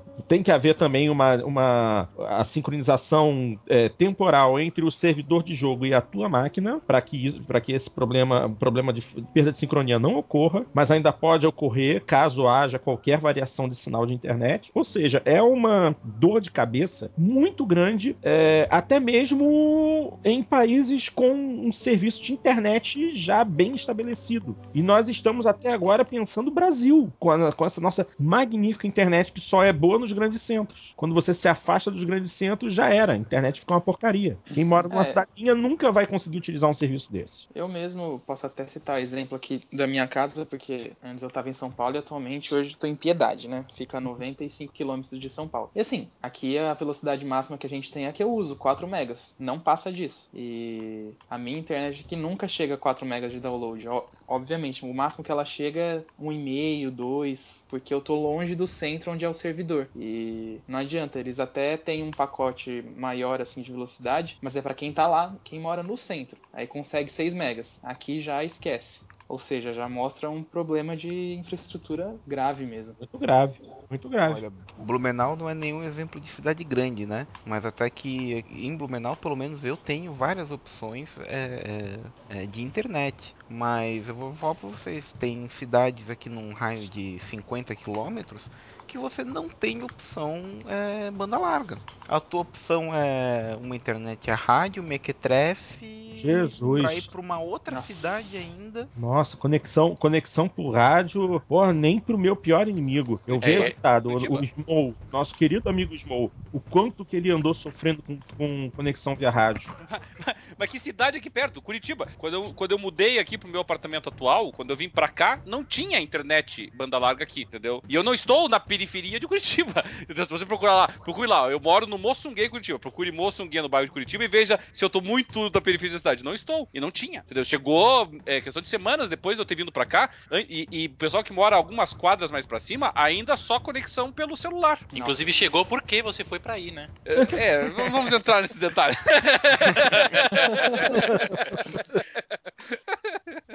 Mas digo que é maneiro, houve uma estranha coincidência. É, Estranho. gente, não é fácil, não é fácil.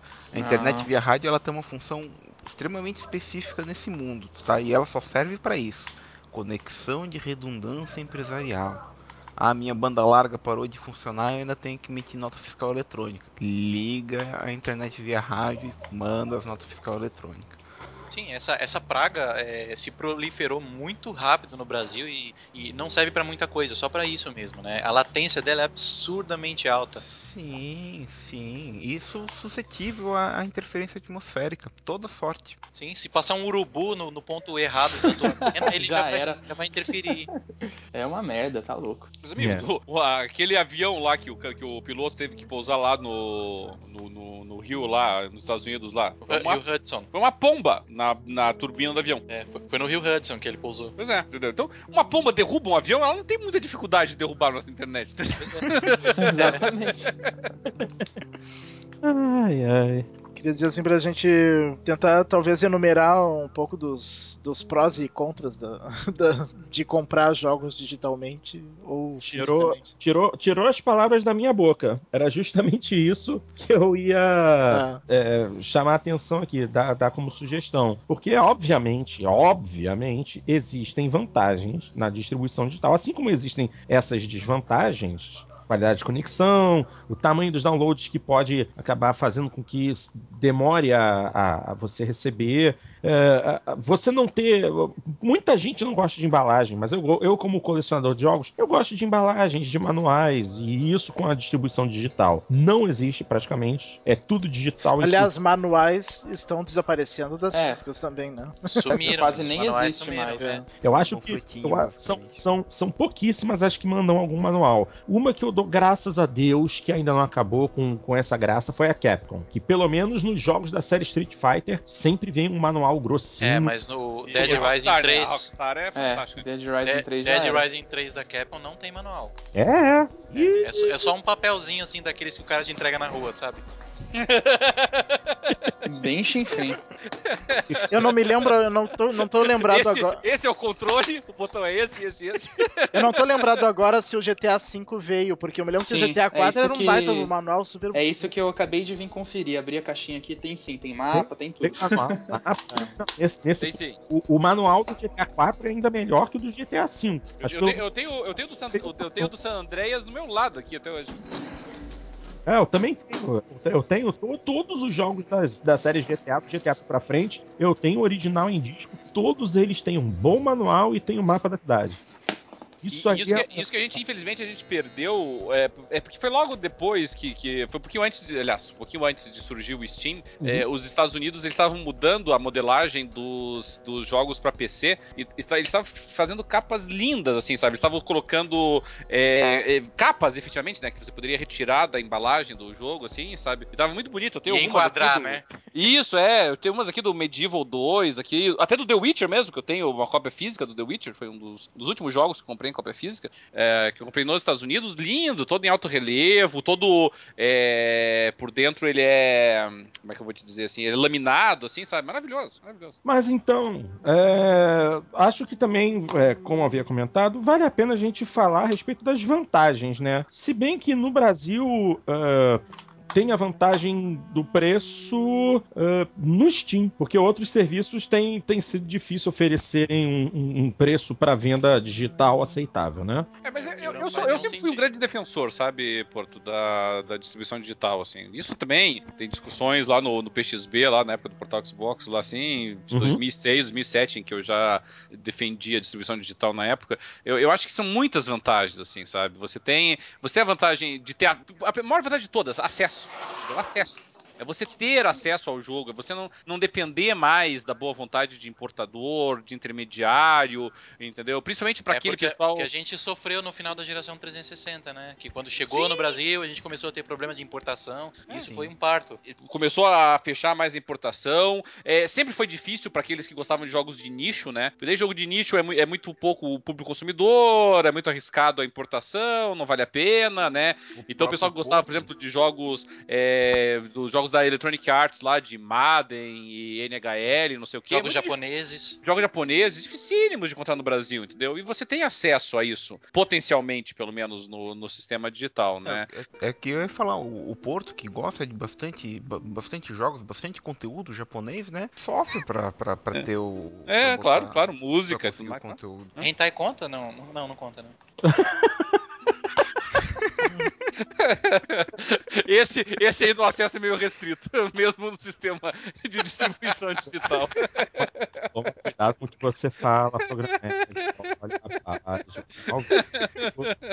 É, esses tempos atrás eu não sei com quem que eu tava conversando. Ah, sei sim, mas não, não vou dizer o nome. Mas é um colega conhecido nosso aí que gosta muito de jogos japoneses, né? E eu, e eu tinha comentado de um jogo assim que nem era propriamente hentai, né? Nem eroge, era um intermediário ali. Mas ele se sentia ofendido, né? Como se eu estivesse insinuando que pelo fato dele gostar de, de jogos japoneses, era ele ia gostar disso, né? Eu falei, não tem problema nenhum, não tô julgando. Isso eu tô falando porque eu joguei, era bolas. Mas enfim.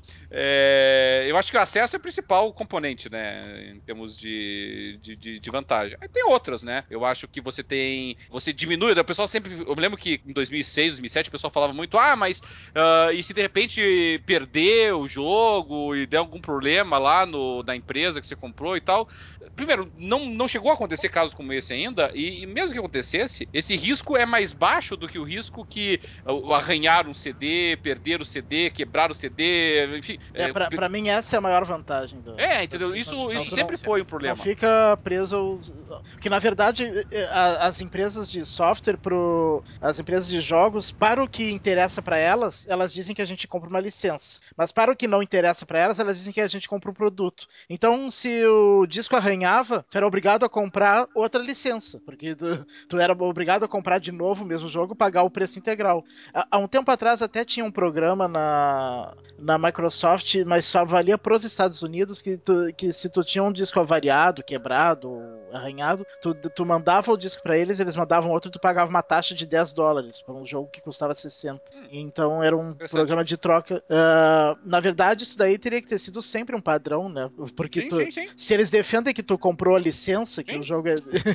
então, Não, tá- que, tá que corretíssimo troquem teu a mídia, né? Troquem a mídia. É, so- software sempre foi tratado como licença, né? Nisso, isso é um padrão já. É. Agora, a gente, pra ver Mas esse no, momento da... que, mas no momento que tu fica sem a mídia, eles não te trocam só a mídia. É, não, isso é sacanagem. Mas eles dizem pra, que tu comprou o gente, produto e não a licença. com relação a esse medo de medo do backup, medo da gente perder a licença, que pode acontecer com o CD e não pode. É, é muito difícil acontecer com a distribuição digital.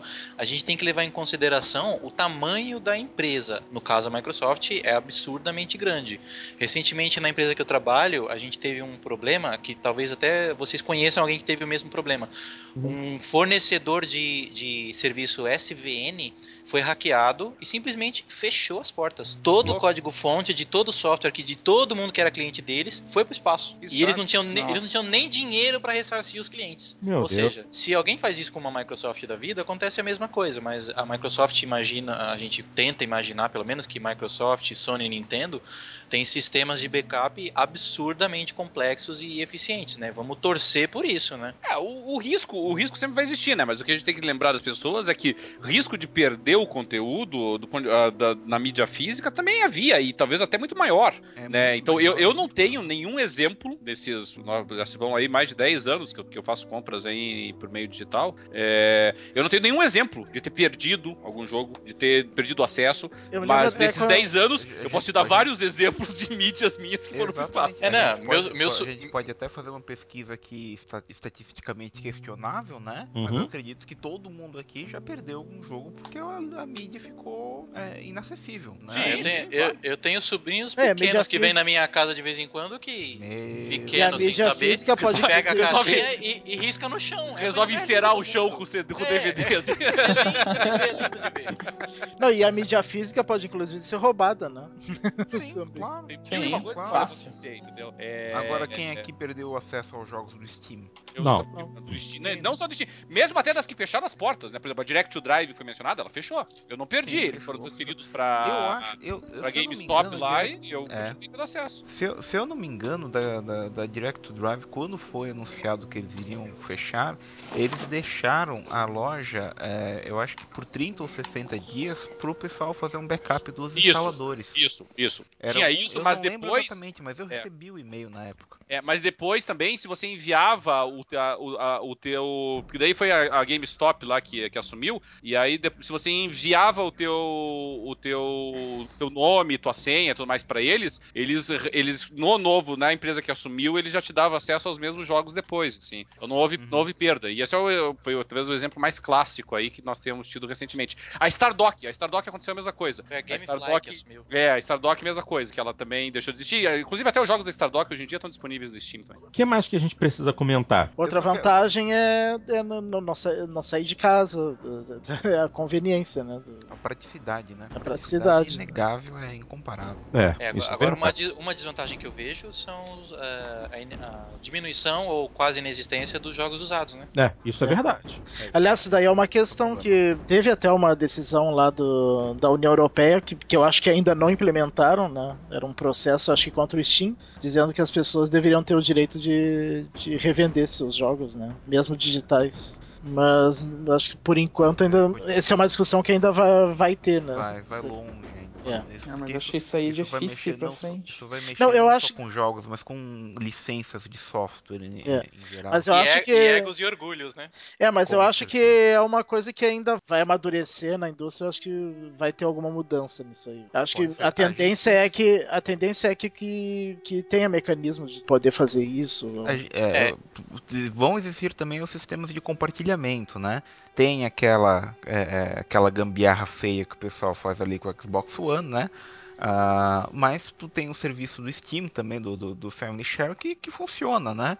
É, eu uso com meu sobrinho, uso com meu irmão também, é tranquilo, sabe? Eu, eu realmente gosto ali daquele compartilhamento que o, que o Steam permite, né?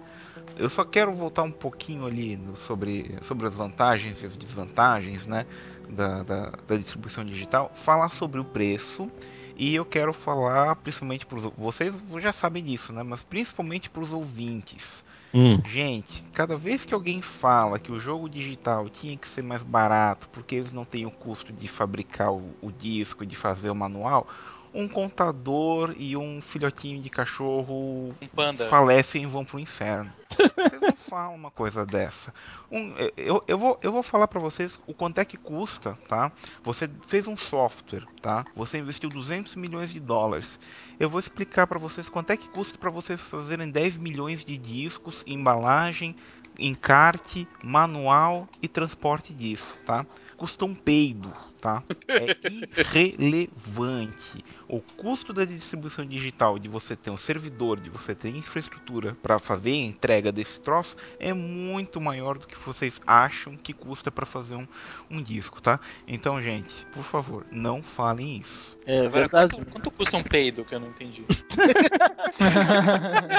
Vai que é bastante. né? Depende, né? Eu Acho que de- depende, deve ter vários tipos. Caraca, Desculpa, Burger. Dart, você ainda tá racionalizando isso, Dart? Mas, Mas, é- ah, mas eu, mas eu entendi isso que o Burga falou, né? Porque o mercado de distribuição tradicional, né? Manuais, caixinha, logística e tudo mais, isso já é muito mais consolidado, é muito mais barato, né? Já, já existem processos muito bem estabelecidos. Agora, servidores, é, é, poder computacional, rede para tráfego de dados, isso ainda é muito caro. Não, não tem, não tem jeito, né? Fora o, o, o salário do desenvolvedor, né? Que tem que ser pago, do- de todo mundo que trabalhou no processo, dos artistas. Com né? certeza, com certeza. Tá, sinceramente, digo para vocês, tá? Você ter um servidor de alto gabarito para fazer, trans, trans- por exemplo, um, vamos falar assim, servidores do, do- da, da, da Microsoft rodando a Xbox Live, aqui mesmo no Brasil, servidores do Azure ali que são em São Paulo, né? Sim, sim. É, olha, eu acho que eu consigo fabricar, vamos dizer, 20 milhões de discos com o encarte, tudo bonitinho, faço a distribuição para todo o Brasil e eu devo pagar o quê? 5 dias daquele servidor. É verdade, poder computacional ainda é uma coisa muito cara, muito cara. Extremamente Ainda mais, cara. ainda mais centralizado na nuvem, como a Microsoft está fazendo, né? Talvez essa ideia dela de, de você realmente consolidar a nuvem, de investir nisso, ajude a gente a baratear os custos de, de jogos, por exemplo, né? Um- uma das coisas, né? uma das vantagens. Mas isso ainda vai demorar, gente. Vai demorar para isso começar a ter retorno, começar a valer a pena. E mesmo assim, essa questão do preço é relativo. Às vezes é mais barato a física, às vezes é mais barato a digital. Depende muito.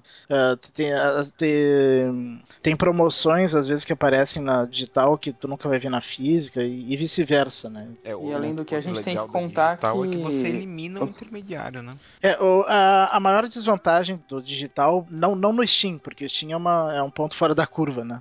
Mas, ah, mas na, em consoles é que os jogos demoram muito mais a baixar de preço do que no PC. Muito. Certamente. Até, inclusive, tem uma matéria muito bacana, eu acho que é na Kotaku, tá? Do questão de 15 dias atrás, tá?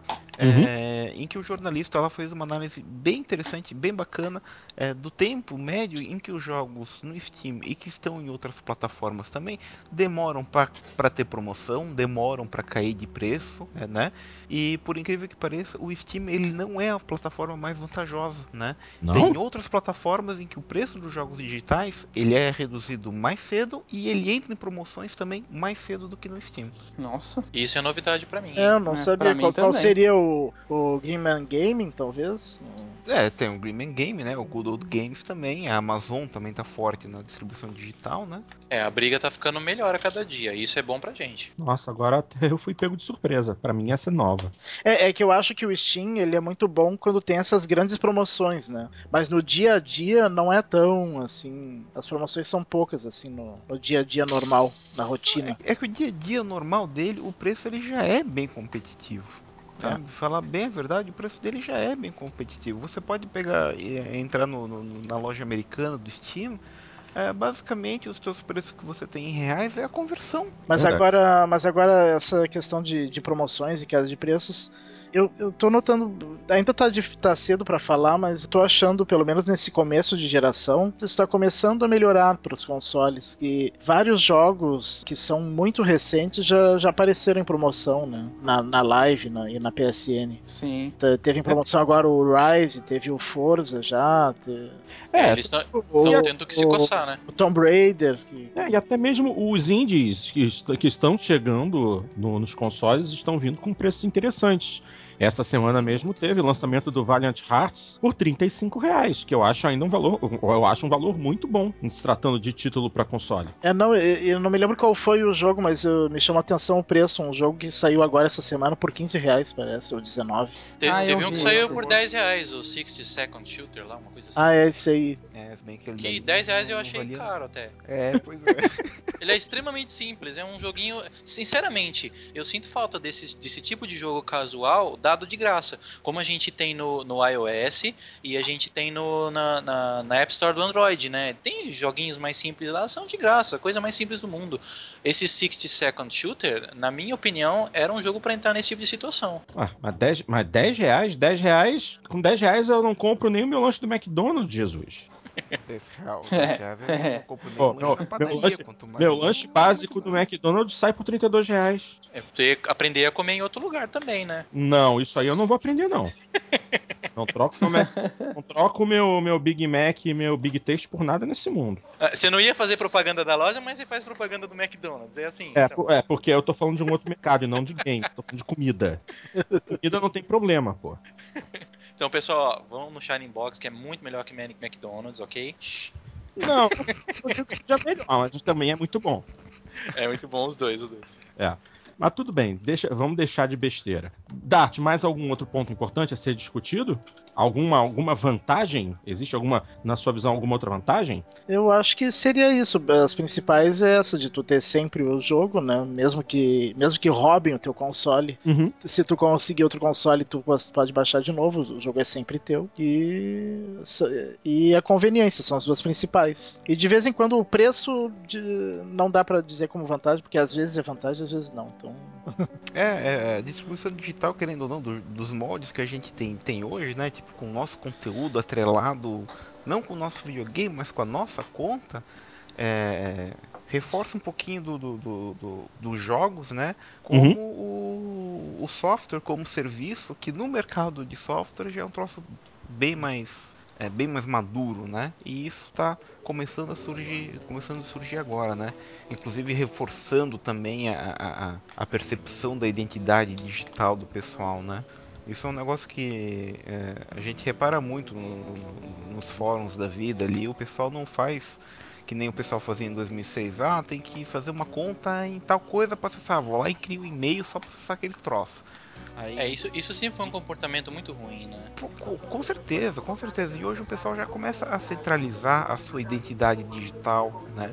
É, Uhum. Tudo bem que a gente tá morrendo abraçado no diabo, né? Confiando nossa identidade digital para Microsoft, para o Google, para Apple, mas enfim. É, mas É. forma já, assim, é, a identidade digital já é uma garantia de que, bom, deu algum problema, tenho acesso ao meu conteúdo novamente? Tenho. Tenho acesso a conteúdo personalizado? Tenho. Tu lembra, mas tu lembra no fórum, tipo em 2006, 2007?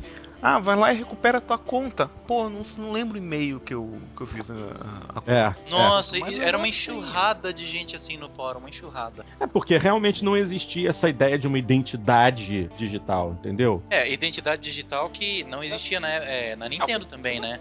A Nintendo não é, tinha essa coisa de você pouco, ter tempo, a licença associada à sua conta, né? Era uhum. associada ao console. É. E eu não, eu não sei se isso melhorou, mas aquele número não, de, de amigo já, da, da, da, Nintendo. Não, na Nintendo não melhorou, não.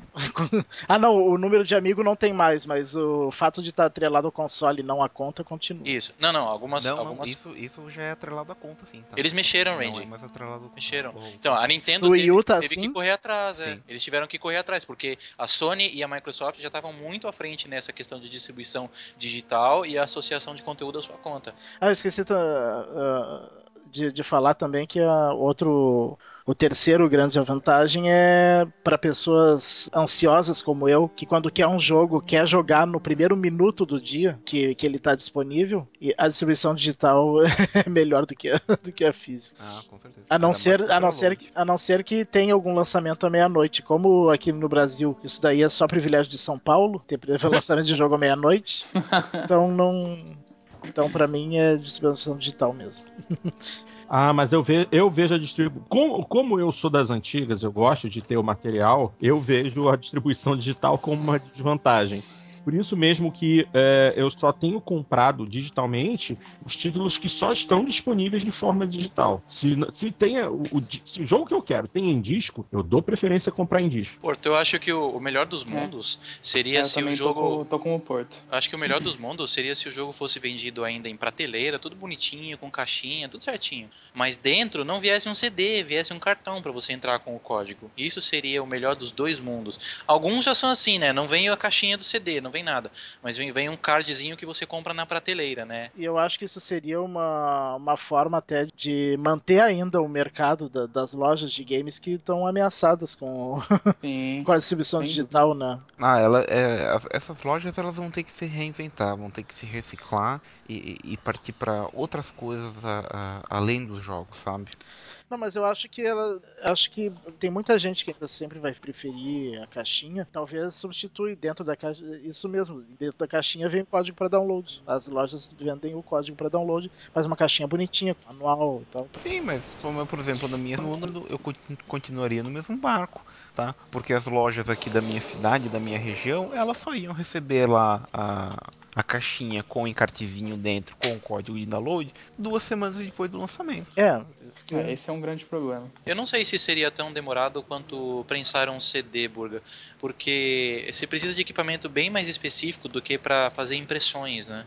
Não, mas é, é, a questão não é tipo a fabricação do negócio. A fabricação é simples, o que o pessoal se perde é na logística tá? O que o pessoal se perde é na logística. Tu pega, faz uma caixinha ali para uma, uma caixinha. Tu, tu, vai no correio, tá? Que é o exemplo maior de logística que a gente tem no Brasil. E por incrível que pareça, o correio tem sim uma logística eficiente, tá? Mas se você vai no correio, tu manda 10 caixas aqui para Blumenau, Santa Catarina, as 10 vão potencialmente as 10 vão fazer uma rota diferente. Uma vai chegar num dia, outra vai chegar no outro, uma vai ficar perdida, outra vai para Manaus, vai saber por quê, né? É, é, outra vai chegar amassada, uma vai chegar, uma vai, uma vai ser roubada, mas tudo bem também, né? A gente admite algumas coisas do Correios, mas é, é na logística que o pessoal se perde, tá? É na logística.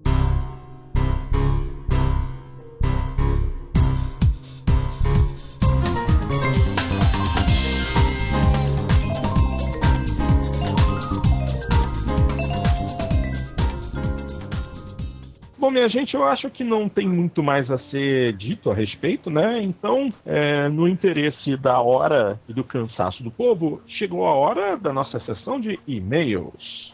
E a primeira mensagem foi enviada pelo nosso ouvinte Jânio, que escreveu da seguinte forma: Boa tarde, meus queridos. Com certeza ele começou a escrever essa mensagem depois do meio-dia. Meu nome é Jânio Lineman, 32 anos de vida e sou desenvolvedor de software, inclusive games. Acabei de ouvir o episódio 41 e já escutei quase todos os episódios. Sobre o Ocarina of Time do Nintendo 64, é o meu game preferido de todos os tempos. E olha que eu aprecio quase todos os gêneros de games há bastante tempo, e em várias marcas de consoles. Bom, a versão para 3DS é um remake, como pesquisaram durante o episódio, e tem melhorias e diferenças. As texturas estão notavelmente melhores, os modelos poligonais do herói estão muito superiores, assim como alguns outros elementos visuais, e o efeito 3D do jogo é lindo. Fora do campo visual, o jogo tem novidades, como o modo Boss Time Attack, alguns elementos melhorados na jogabilidade, coisas que antes eram enfadonhas agora podem ser feitas durante o jogo sem precisar entrar no menu, foram modificados elementos para deixar o jogo mais acessível e gostoso de jogar. Além disso, foi adicionado o modo Master Quest, que apareceu na versão de Ocarina of Time para GameCube, que veio em um disco extra para quem comprou o Wind Waker na pré-venda. Esses discos são raros. Bom, a Master Quest é um modo em que todos os mapas são espelhados, a localização dos itens é diferente e os inimigos são mais difíceis. Era isso para informação. Abraços. Bem, Jânio, valeu mesmo pela sua mensagem. É, eu acho que poucos aqui tiveram a oportunidade de jogar o, o Ocarina no 3DS e acabou de ficar um pouco mais interessante até para mim, porque eu tô jogando o A Link Between Worlds, não tive oportunidade de jogar o Ocarina of Time no cubo, e então é, eu acho que eu vou dar uma conferida. Obrigado pela dica aí, meu querido. É, uh, quem também tinha se manifestado sobre isso, falando que realmente tinha essas melhorias todas, foi o Thiago Vidal lá no, no site nos, nos comentários do, do Jogando Papo 42, é ele, ele chegou a falar isso.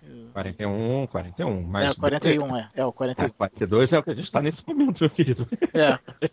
é, então aí a gente já aproveita e, e, e manda um abraço pro Vidal. Ele escreveu, só para esclarecer o equívoco a respeito do Ocarina of Time 3D, ele é um full remake, ele foi completamente construído do zero. Tudo nele foi refeito, modelos, texturas e até animações. O menu e a interface foi totalmente refeito e até a jogabilidade jogabilidade foi refinada na forma com a qual você equipa e usa armas e itens. Visualmente, ele é incomparavelmente mais avançado que o Nintendo 64. O modelo do Link possui, possui seis vezes mais polígonos que o modelo do 64. É, ele, até, ele até postou uma foto lá comparativa bem interessante. É, tem um link aqui uh, que eu tô abrindo já numa nova aba. Nossa, realmente. Agora até eu tô impressionado. Pela imagem da comparação, meu Deus, os, o, o, o, nível de detalhe é, é, é outra coisa impressionante. E é uma imagem pequenininha, hein?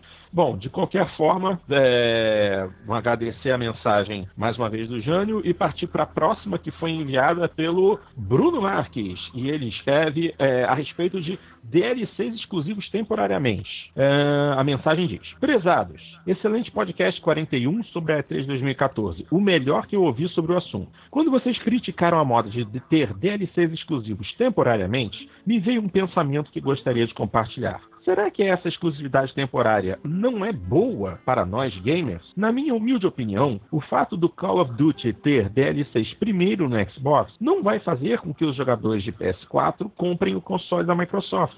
Eles simplesmente vão esperar algumas semanas. O mesmo vale para o beta do Battlefield Hardline do, e o PS4. Eu tenho um Xbox e não vou comprar um PS4 só para jogar o beta do Battlefield um pouco antes. Isso é bom porque todo mundo tem acesso ao mesmo conteúdo. O console só define se podemos jogar um pouco antes ou um pouco depois. Então, ao invés de achar uma palhaçada, eu dou vivas a essa nova moda. O importante é ter bastante jogo disponível no seu console. Não importa se, se isso vai vir algumas semanas mais tarde que o concorrente. Chato mesmo é não ter o jogo porque ele é exclusivo do concorrente. Abraços e continuem com o ótimo trabalho. Vocês veem dessa forma, gente?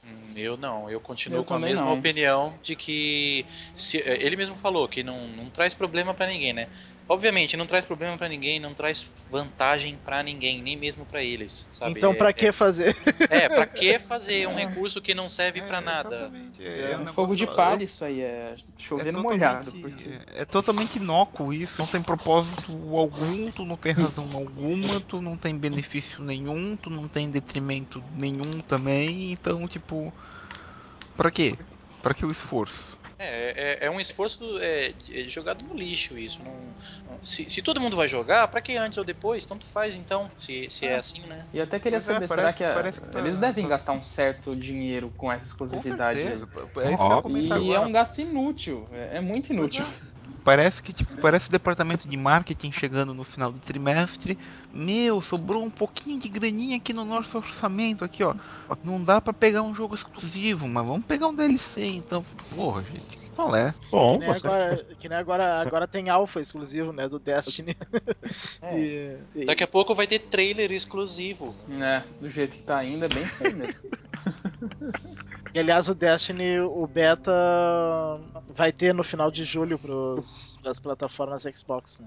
ah é? Vai, no final de julho. Sim, final de julho chega o beta do Destiny. Ou seja, quem quiser Halo com outro nome, já vai poder Tá na mão. beta, já tá na mão, viu? É, é isso aí. Beleza. Mais uma vez agradecer a mensagem do Bruno e vamos para a próxima que foi enviada pelo Léo Hard. E ele escreve assim: Fala pessoal, eu tô mandando um e-mail para deixar minha opinião sobre a E3. Já assisti, li e ouvi várias vezes sobre essa E3, mas o ponto de vista ah, de consumidor e jogador, não tô tão animado com a nova geração. E foi o mesmo sentimento que tive com a anterior, apesar de que na geração anterior o desapontamento era com o fato de que, mesmo duradoura, era uma geração que poderia ter durado mais. E o mesmo. é, Opa, aqui tá meio confuso. E o mesmo é sentido agora. É sentido agora. Ah, sim. E o mesmo é sentido agora. A desculpa, na minha opinião, é sempre, é, sempre é tentar se equiparar com os PCs que estão um nível acima. E talvez seja por isso que a Sony e outras fabricantes que apelar para o que não existe no PC, como realidade virtual. Mas, ainda assim, isso não me convence. Geralmente, o que desbanca é gráfico e gráfico tal que nos consiga fazer vergonha de volta- voltar para o console da geração anterior. Pena que quando tiver gasto uma grana com videogame, seria obrigado a fazer o mesmo com a TV ou o resultado será em vão. Foi a mesma coisa nas gerações passadas: TV com vídeo componente, TV com HDMI e agora TV 4K para inventarem sei lá mais o que. Gostaria 8K. é, não, e o pior é que o 8K já está em desenvolvimento há muito tempo. Gostaria que jogos que vierem a ser feitos tragam coisas realmente novas e que esse poder gráfico facilite, pois no quesito criatividade as novidades ficaram bastante limitadas, principalmente pelos gêneros, e parece que as ideias andam meio amarradas. Tenho dúvidas quanto ao PlayStation 4, pois a história do videogame nunca favoreceu o hardware mais poderoso, e sim o que se faz necessário e que for carismático. Quem dera a Microsoft saia da cartilha e faça algo diferente, senão apenas compraremos o PS4 por ser mais poderoso. Só que o poder mesmo sempre foi no PC. O que precisamos é criatividade, igual havia no PlayStation 1 e 2, onde se fazia primeiro e depois via no que ia dar. Mas hoje está muito calculado e isso é uma pena. Falta coragem e até mesmo loucura. Essa é a minha opinião. Valeu. Bom, então eu deixo já uma recomendação ali pro, pro, pro nosso ouvinte, né? Uhum. Vendo o console, compre um PC, Steam Greenlight, só ideias aleatórias, bizarras as- muitas vezes, né? Pra quem tá buscando novidade, é, é, é o, é o canal que há, sabe? Ah, vou deixar a minha opinião pessoal, tá? A geração passada ela demorou quatro anos a mais pra morrer do que, do que efetivamente foi, tá? Ah, e os videogames atuais eles já nasceram com 3 anos de desvantagem para os PCs. Né? Xbox One, PS4 lançados em 2013 para poder ter a dignidade de se falar não, eu fui lançado agora para fazer frente aos PCs, deveriam ter sido lançados em 2010. Nossa. É, isso é, isso é verdade. E a loucura que ele espera, que ele, que ele gostaria de ver nas empresas, né? Foi abandonada em prol do mercado, do, do, do mimimi do mercado, né? A Microsoft planejou várias coisas para a plataforma de entretenimento, coisa e tal, e abandonou porque o gamer é chato. O gamer é, é, é chato, ele exige coisas que ele nem sabe se ele quer. É, isso é verdade. A Microsoft ia inovar, né? É, na forma de distribuição, venda de jogos e tudo, mas foi o mimimi do próprio, do próprio consumidor que fez com que ela voltasse atrás na decisão e deu tá, tá aí, né? Tá desse jeito. Só, só deixa eu deixar uma outra opinião chata minha, tá, gente? Que a, o que a Microsoft propôs de fazer questão de. é, principalmente questão de direito di- eh, digital, tá? Isso Uhum. foi o gamer atuando como consumidor sensato, tá? Não é que o gamer é chato. O gamer compra um produto, ele espera usufruir desse produto, independente de que eu tenha internet ou não, independente de que o servidor da Microsoft esteja dependente ou não. Ou você me vende um produto ou você me aluga um produto. Mas não me vende um produto e depois tu me fala que é um aluguel. Ok. Recebemos também uma mensagem bem curtinha do nosso ouvinte Marlon que escreve assim: Olá, ouço muito seus podcasts e gostaria de saber se estão abertos a sugestões, críticas, elogios, entre outros. Estão? Como é que eu posso responder a isso? Duas coisas. Críticas, elogios, sugestões, óbvio que estamos abertos. Agora, a forma de entrar em contato também é importante. Uma delas você já acertou. Você mandou um e-mail pra gente. Você, é, para todos os nossos ouvintes, claro, sempre repito isso ao final do programa. Vocês querem entrar em contato, vocês querem fazer alguma sugestão, alguma crítica, algum elogio, querem dar alguma sugestão de, de, de, de assunto para discutirmos num, num, futuro podcast, é só mandar o um e-mail, jogando papo, arroba jogando www.com.br. Você mesmo, Marlon, acabou de fazer isso. E você pode, obviamente, voltar a escrever pra gente, mandando suas sugestões, fazendo críticas ao programa, mandando seus elogios, obviamente. Você também pode fazer isso através do nosso tópico lá no PXB, pxb.net.br, vai nos fóruns e procura o setor de podcast. Você sempre vai encontrar lá também o espaço aberto, ou mesmo através do nosso site, no jogandopapo.com.br. Todo programa tem lá o seu espaço para comentários e você pode deixar suas sugestões, críticas e opiniões por lá, sem problema nenhum, tá bom? E a próxima mensagem. Uh, opa! Última mensagem de hoje. Olha quem resolveu escrever novamente: o garoto biscoito. Animatrix Nabisco. E ele escreve assim: Olá, amigos do Jogando Papo. Sei que estavam com saudade de mim, principalmente o Celso. Hum, tem coisa estranha aqui. E por isso estou de volta para importuná-los novamente. Gostaria de pedir uma dica de jogo a vocês, já que o conhecimento de títulos pelo pessoal do podcast é imenso. Gostaria de saber se existe algum jogo do Xbox 360 ou PlayStation 4 que se passa na cidade de Nova York, no sentido de poder explorar fidedignamente toda a cidade, com todos os seus maravilhosos bairros e pontos turísticos. Pode ser qualquer tipo de jogo, principalmente se for sandbox ou jogo de carros, tanto faz. De acordo com o que vocês disseram no último podcast, o jogo Tom Clancy's The Division irá se passar lá. Além desse futuro lançamento, conhecem mais algum? Gente, Nova York fidedigna? É, nenhuma localidade fidedigna, né, existe no, no, nos videogames, né? Não. Uh, o máximo que os produtores fazem, eles se baseiam em alguma localidade real, né? Criam alguns pontos chaves, né? E ligam esses pontos chaves de uma forma de uma forma fictícia, né? É, o mais, pro, o mais próximo que eu vi de, de Nova York num jogo é aquilo que o Burga falou. É, é próximo, não é exato. É Liberty City do GTA 4. Exatamente. Que uhum. a Liberty City é, é, Nova York, só que com outro nome e um pouco mais simplificada, né? É, não existe uma reprodução fidedigna fidedigna mesmo. Mais... Agora, no jogos que se passam em Nova York mesmo, não, não, não me lembro de nenhum. Talvez Homem-Aranha, não, não tenho certeza, não joguei, mas Homem-Aranha é de Nova York, então talvez algum. É, mas ela não.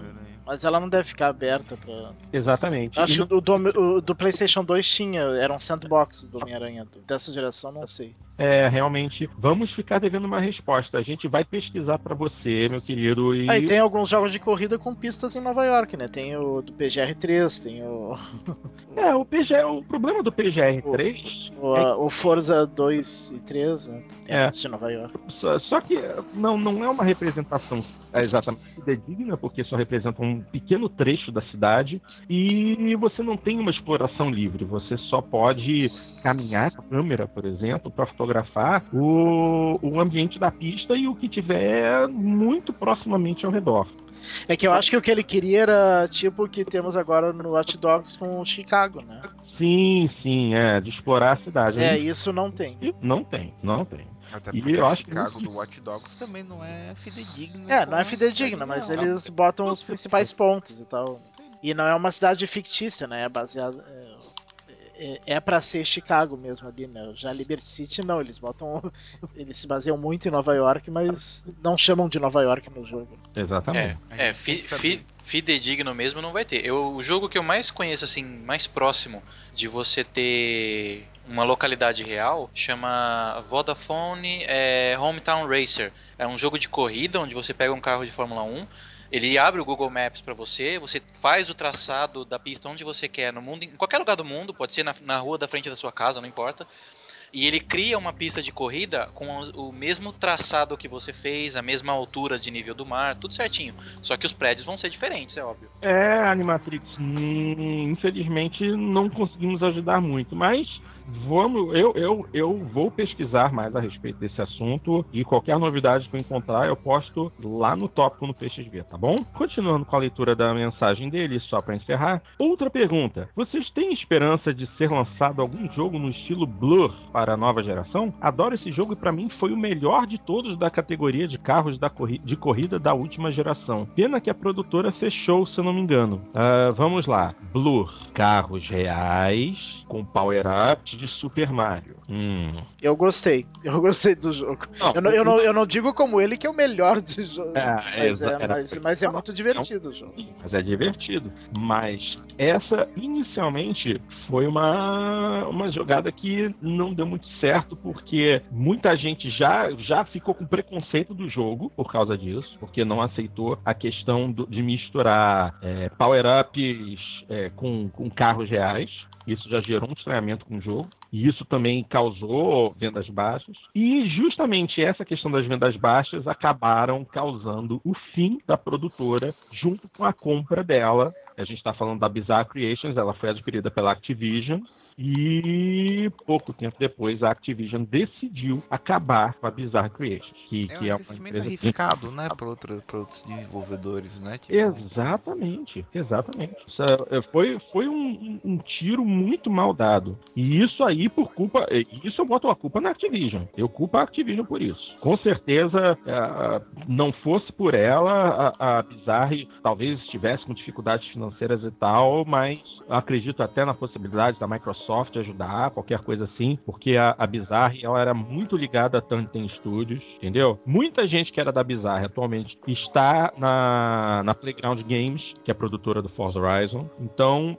Dizem assim, que tem alguns cabeças da série PGR que estão fazendo Drive Club, né? Sim, sim. Alguns dos que eram da direção da, da Bizarre estão foram para Evolution Studios e estão ajudando no desenvolvimento do Drive Club. Sim. Inclusive é por isso mesmo que, se você assistir qualquer trailer recente de Drive Club, você tem uma vibe muito forte, uma vibração muito forte de PGR. É, e até como agora, né? Se eles, se eles estão envolvidos, eles foram contratados ali depois do E3 do, do ano passado, né? Que foram quando bateram um martelo na mesa, né? Não essa merda não vai sair no, no, lançamento do videogame, vamos refazer esse troço do jeito certo. Não, graficamente, é, a melhora, desde que desde o do, do, do, anúncio de Drive Club até agora, não houve grande melhoria nem gráfica nem de jogabilidade. O, pelo que eu entendi, pelas, pelas reportagens que eu li, o atraso no lançamento do Drive Club se deveu às dificuldades do sistema é, online do jogo, que eles não, queriam. Pô, uh, se você vê o,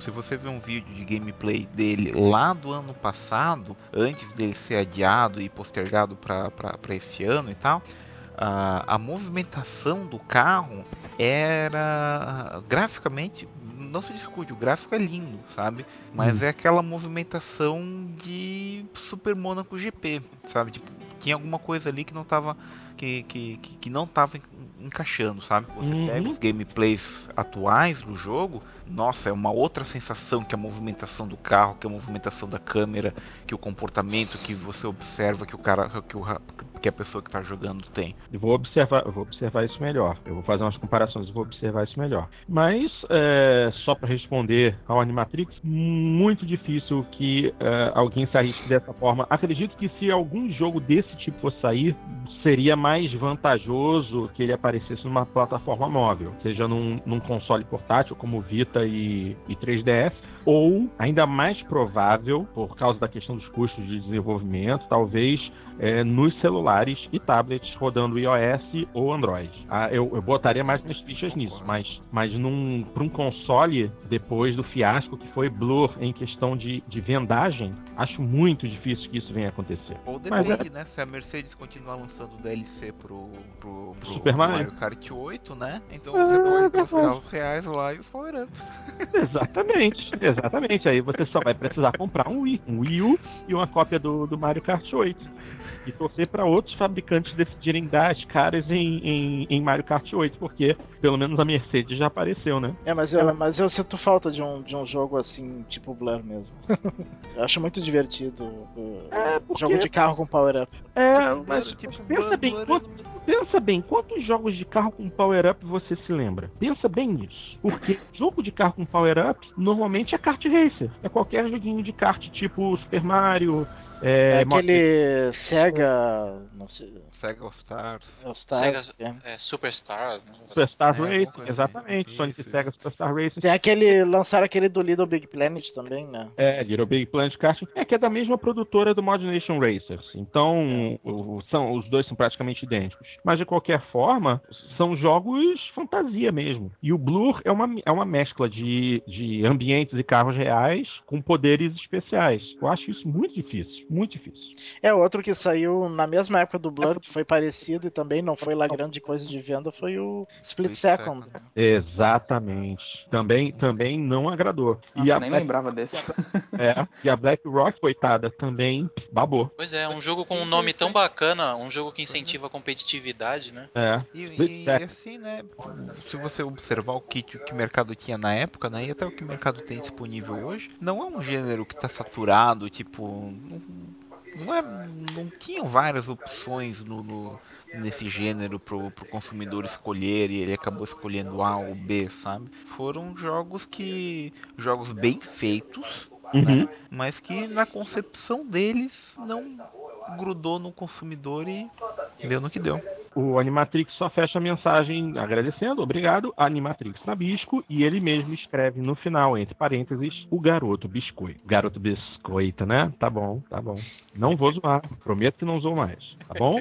E vamos chegando ao final de mais uma edição do Jogando Papo. Obviamente, o nosso jabazinho final. Não, não, não jabazinho final. Vamos fazer algo mais importante. Vamos agradecer a quem nos escreveu no, no, na nossa página, que foi o Exor e o Thiago Vidal. Obrigado pelas participações de vocês no, na nossa sessão de comentários do programa. E também agradecer aos nossos queridos ouvintes que deixaram os seus comentários no nosso tópico do PXB. São eles Peace. Aguenta aí, aguenta aí, que a conexão resolveu me sacanear. Agora sim. Não, ainda não. Sim, agora sim. Agradecer. agradecer. agradecer as mensagens do Project Geekaus, ao Léo Petro, novamente ao Exor, ao Archer e ao Thiago Rezier. Minha gente, muitíssimo obrigado pelas mensagens. A gente está sempre lendo, tá? E não se esqueçam, a gente já começa fazendo jabá. Não se esqueçam de escrever pra gente também no nosso tópico na sessão de podcast do PXB, a maior comunidade brasileira de Xbox, pxb.net.br. Tudo a respeito do Xbox One e também de todas as outras plataformas atuais, seja Sony, seja Nintendo, PC, mobile, tem espaço para todo mundo. Então, não tem conta? Chega lá, cadastre-se, é gratuito, participe das discussões, informe-se, divirta-se e não deixe de acessar pxb torre.net.br. E obviamente também tem que falar dos nossos queridos colegas da Torre dos Gurus, na torredosgurus.com.br, um site cheio de coisa divertida para vocês ouvirem, porque eles têm podcast, e lerem, porque os blogs são excelentes, tá bom? E é isso. Chega ao fim mais uma edição do Jogando Papo. Agradecemos muito a audiência de todos vocês e aguardamos vocês novamente daqui a 15 dias com o Jogando Papo número 43. A equipe deseja a todos um grande abraço abraço e até a próxima edição. Tchau, tchau.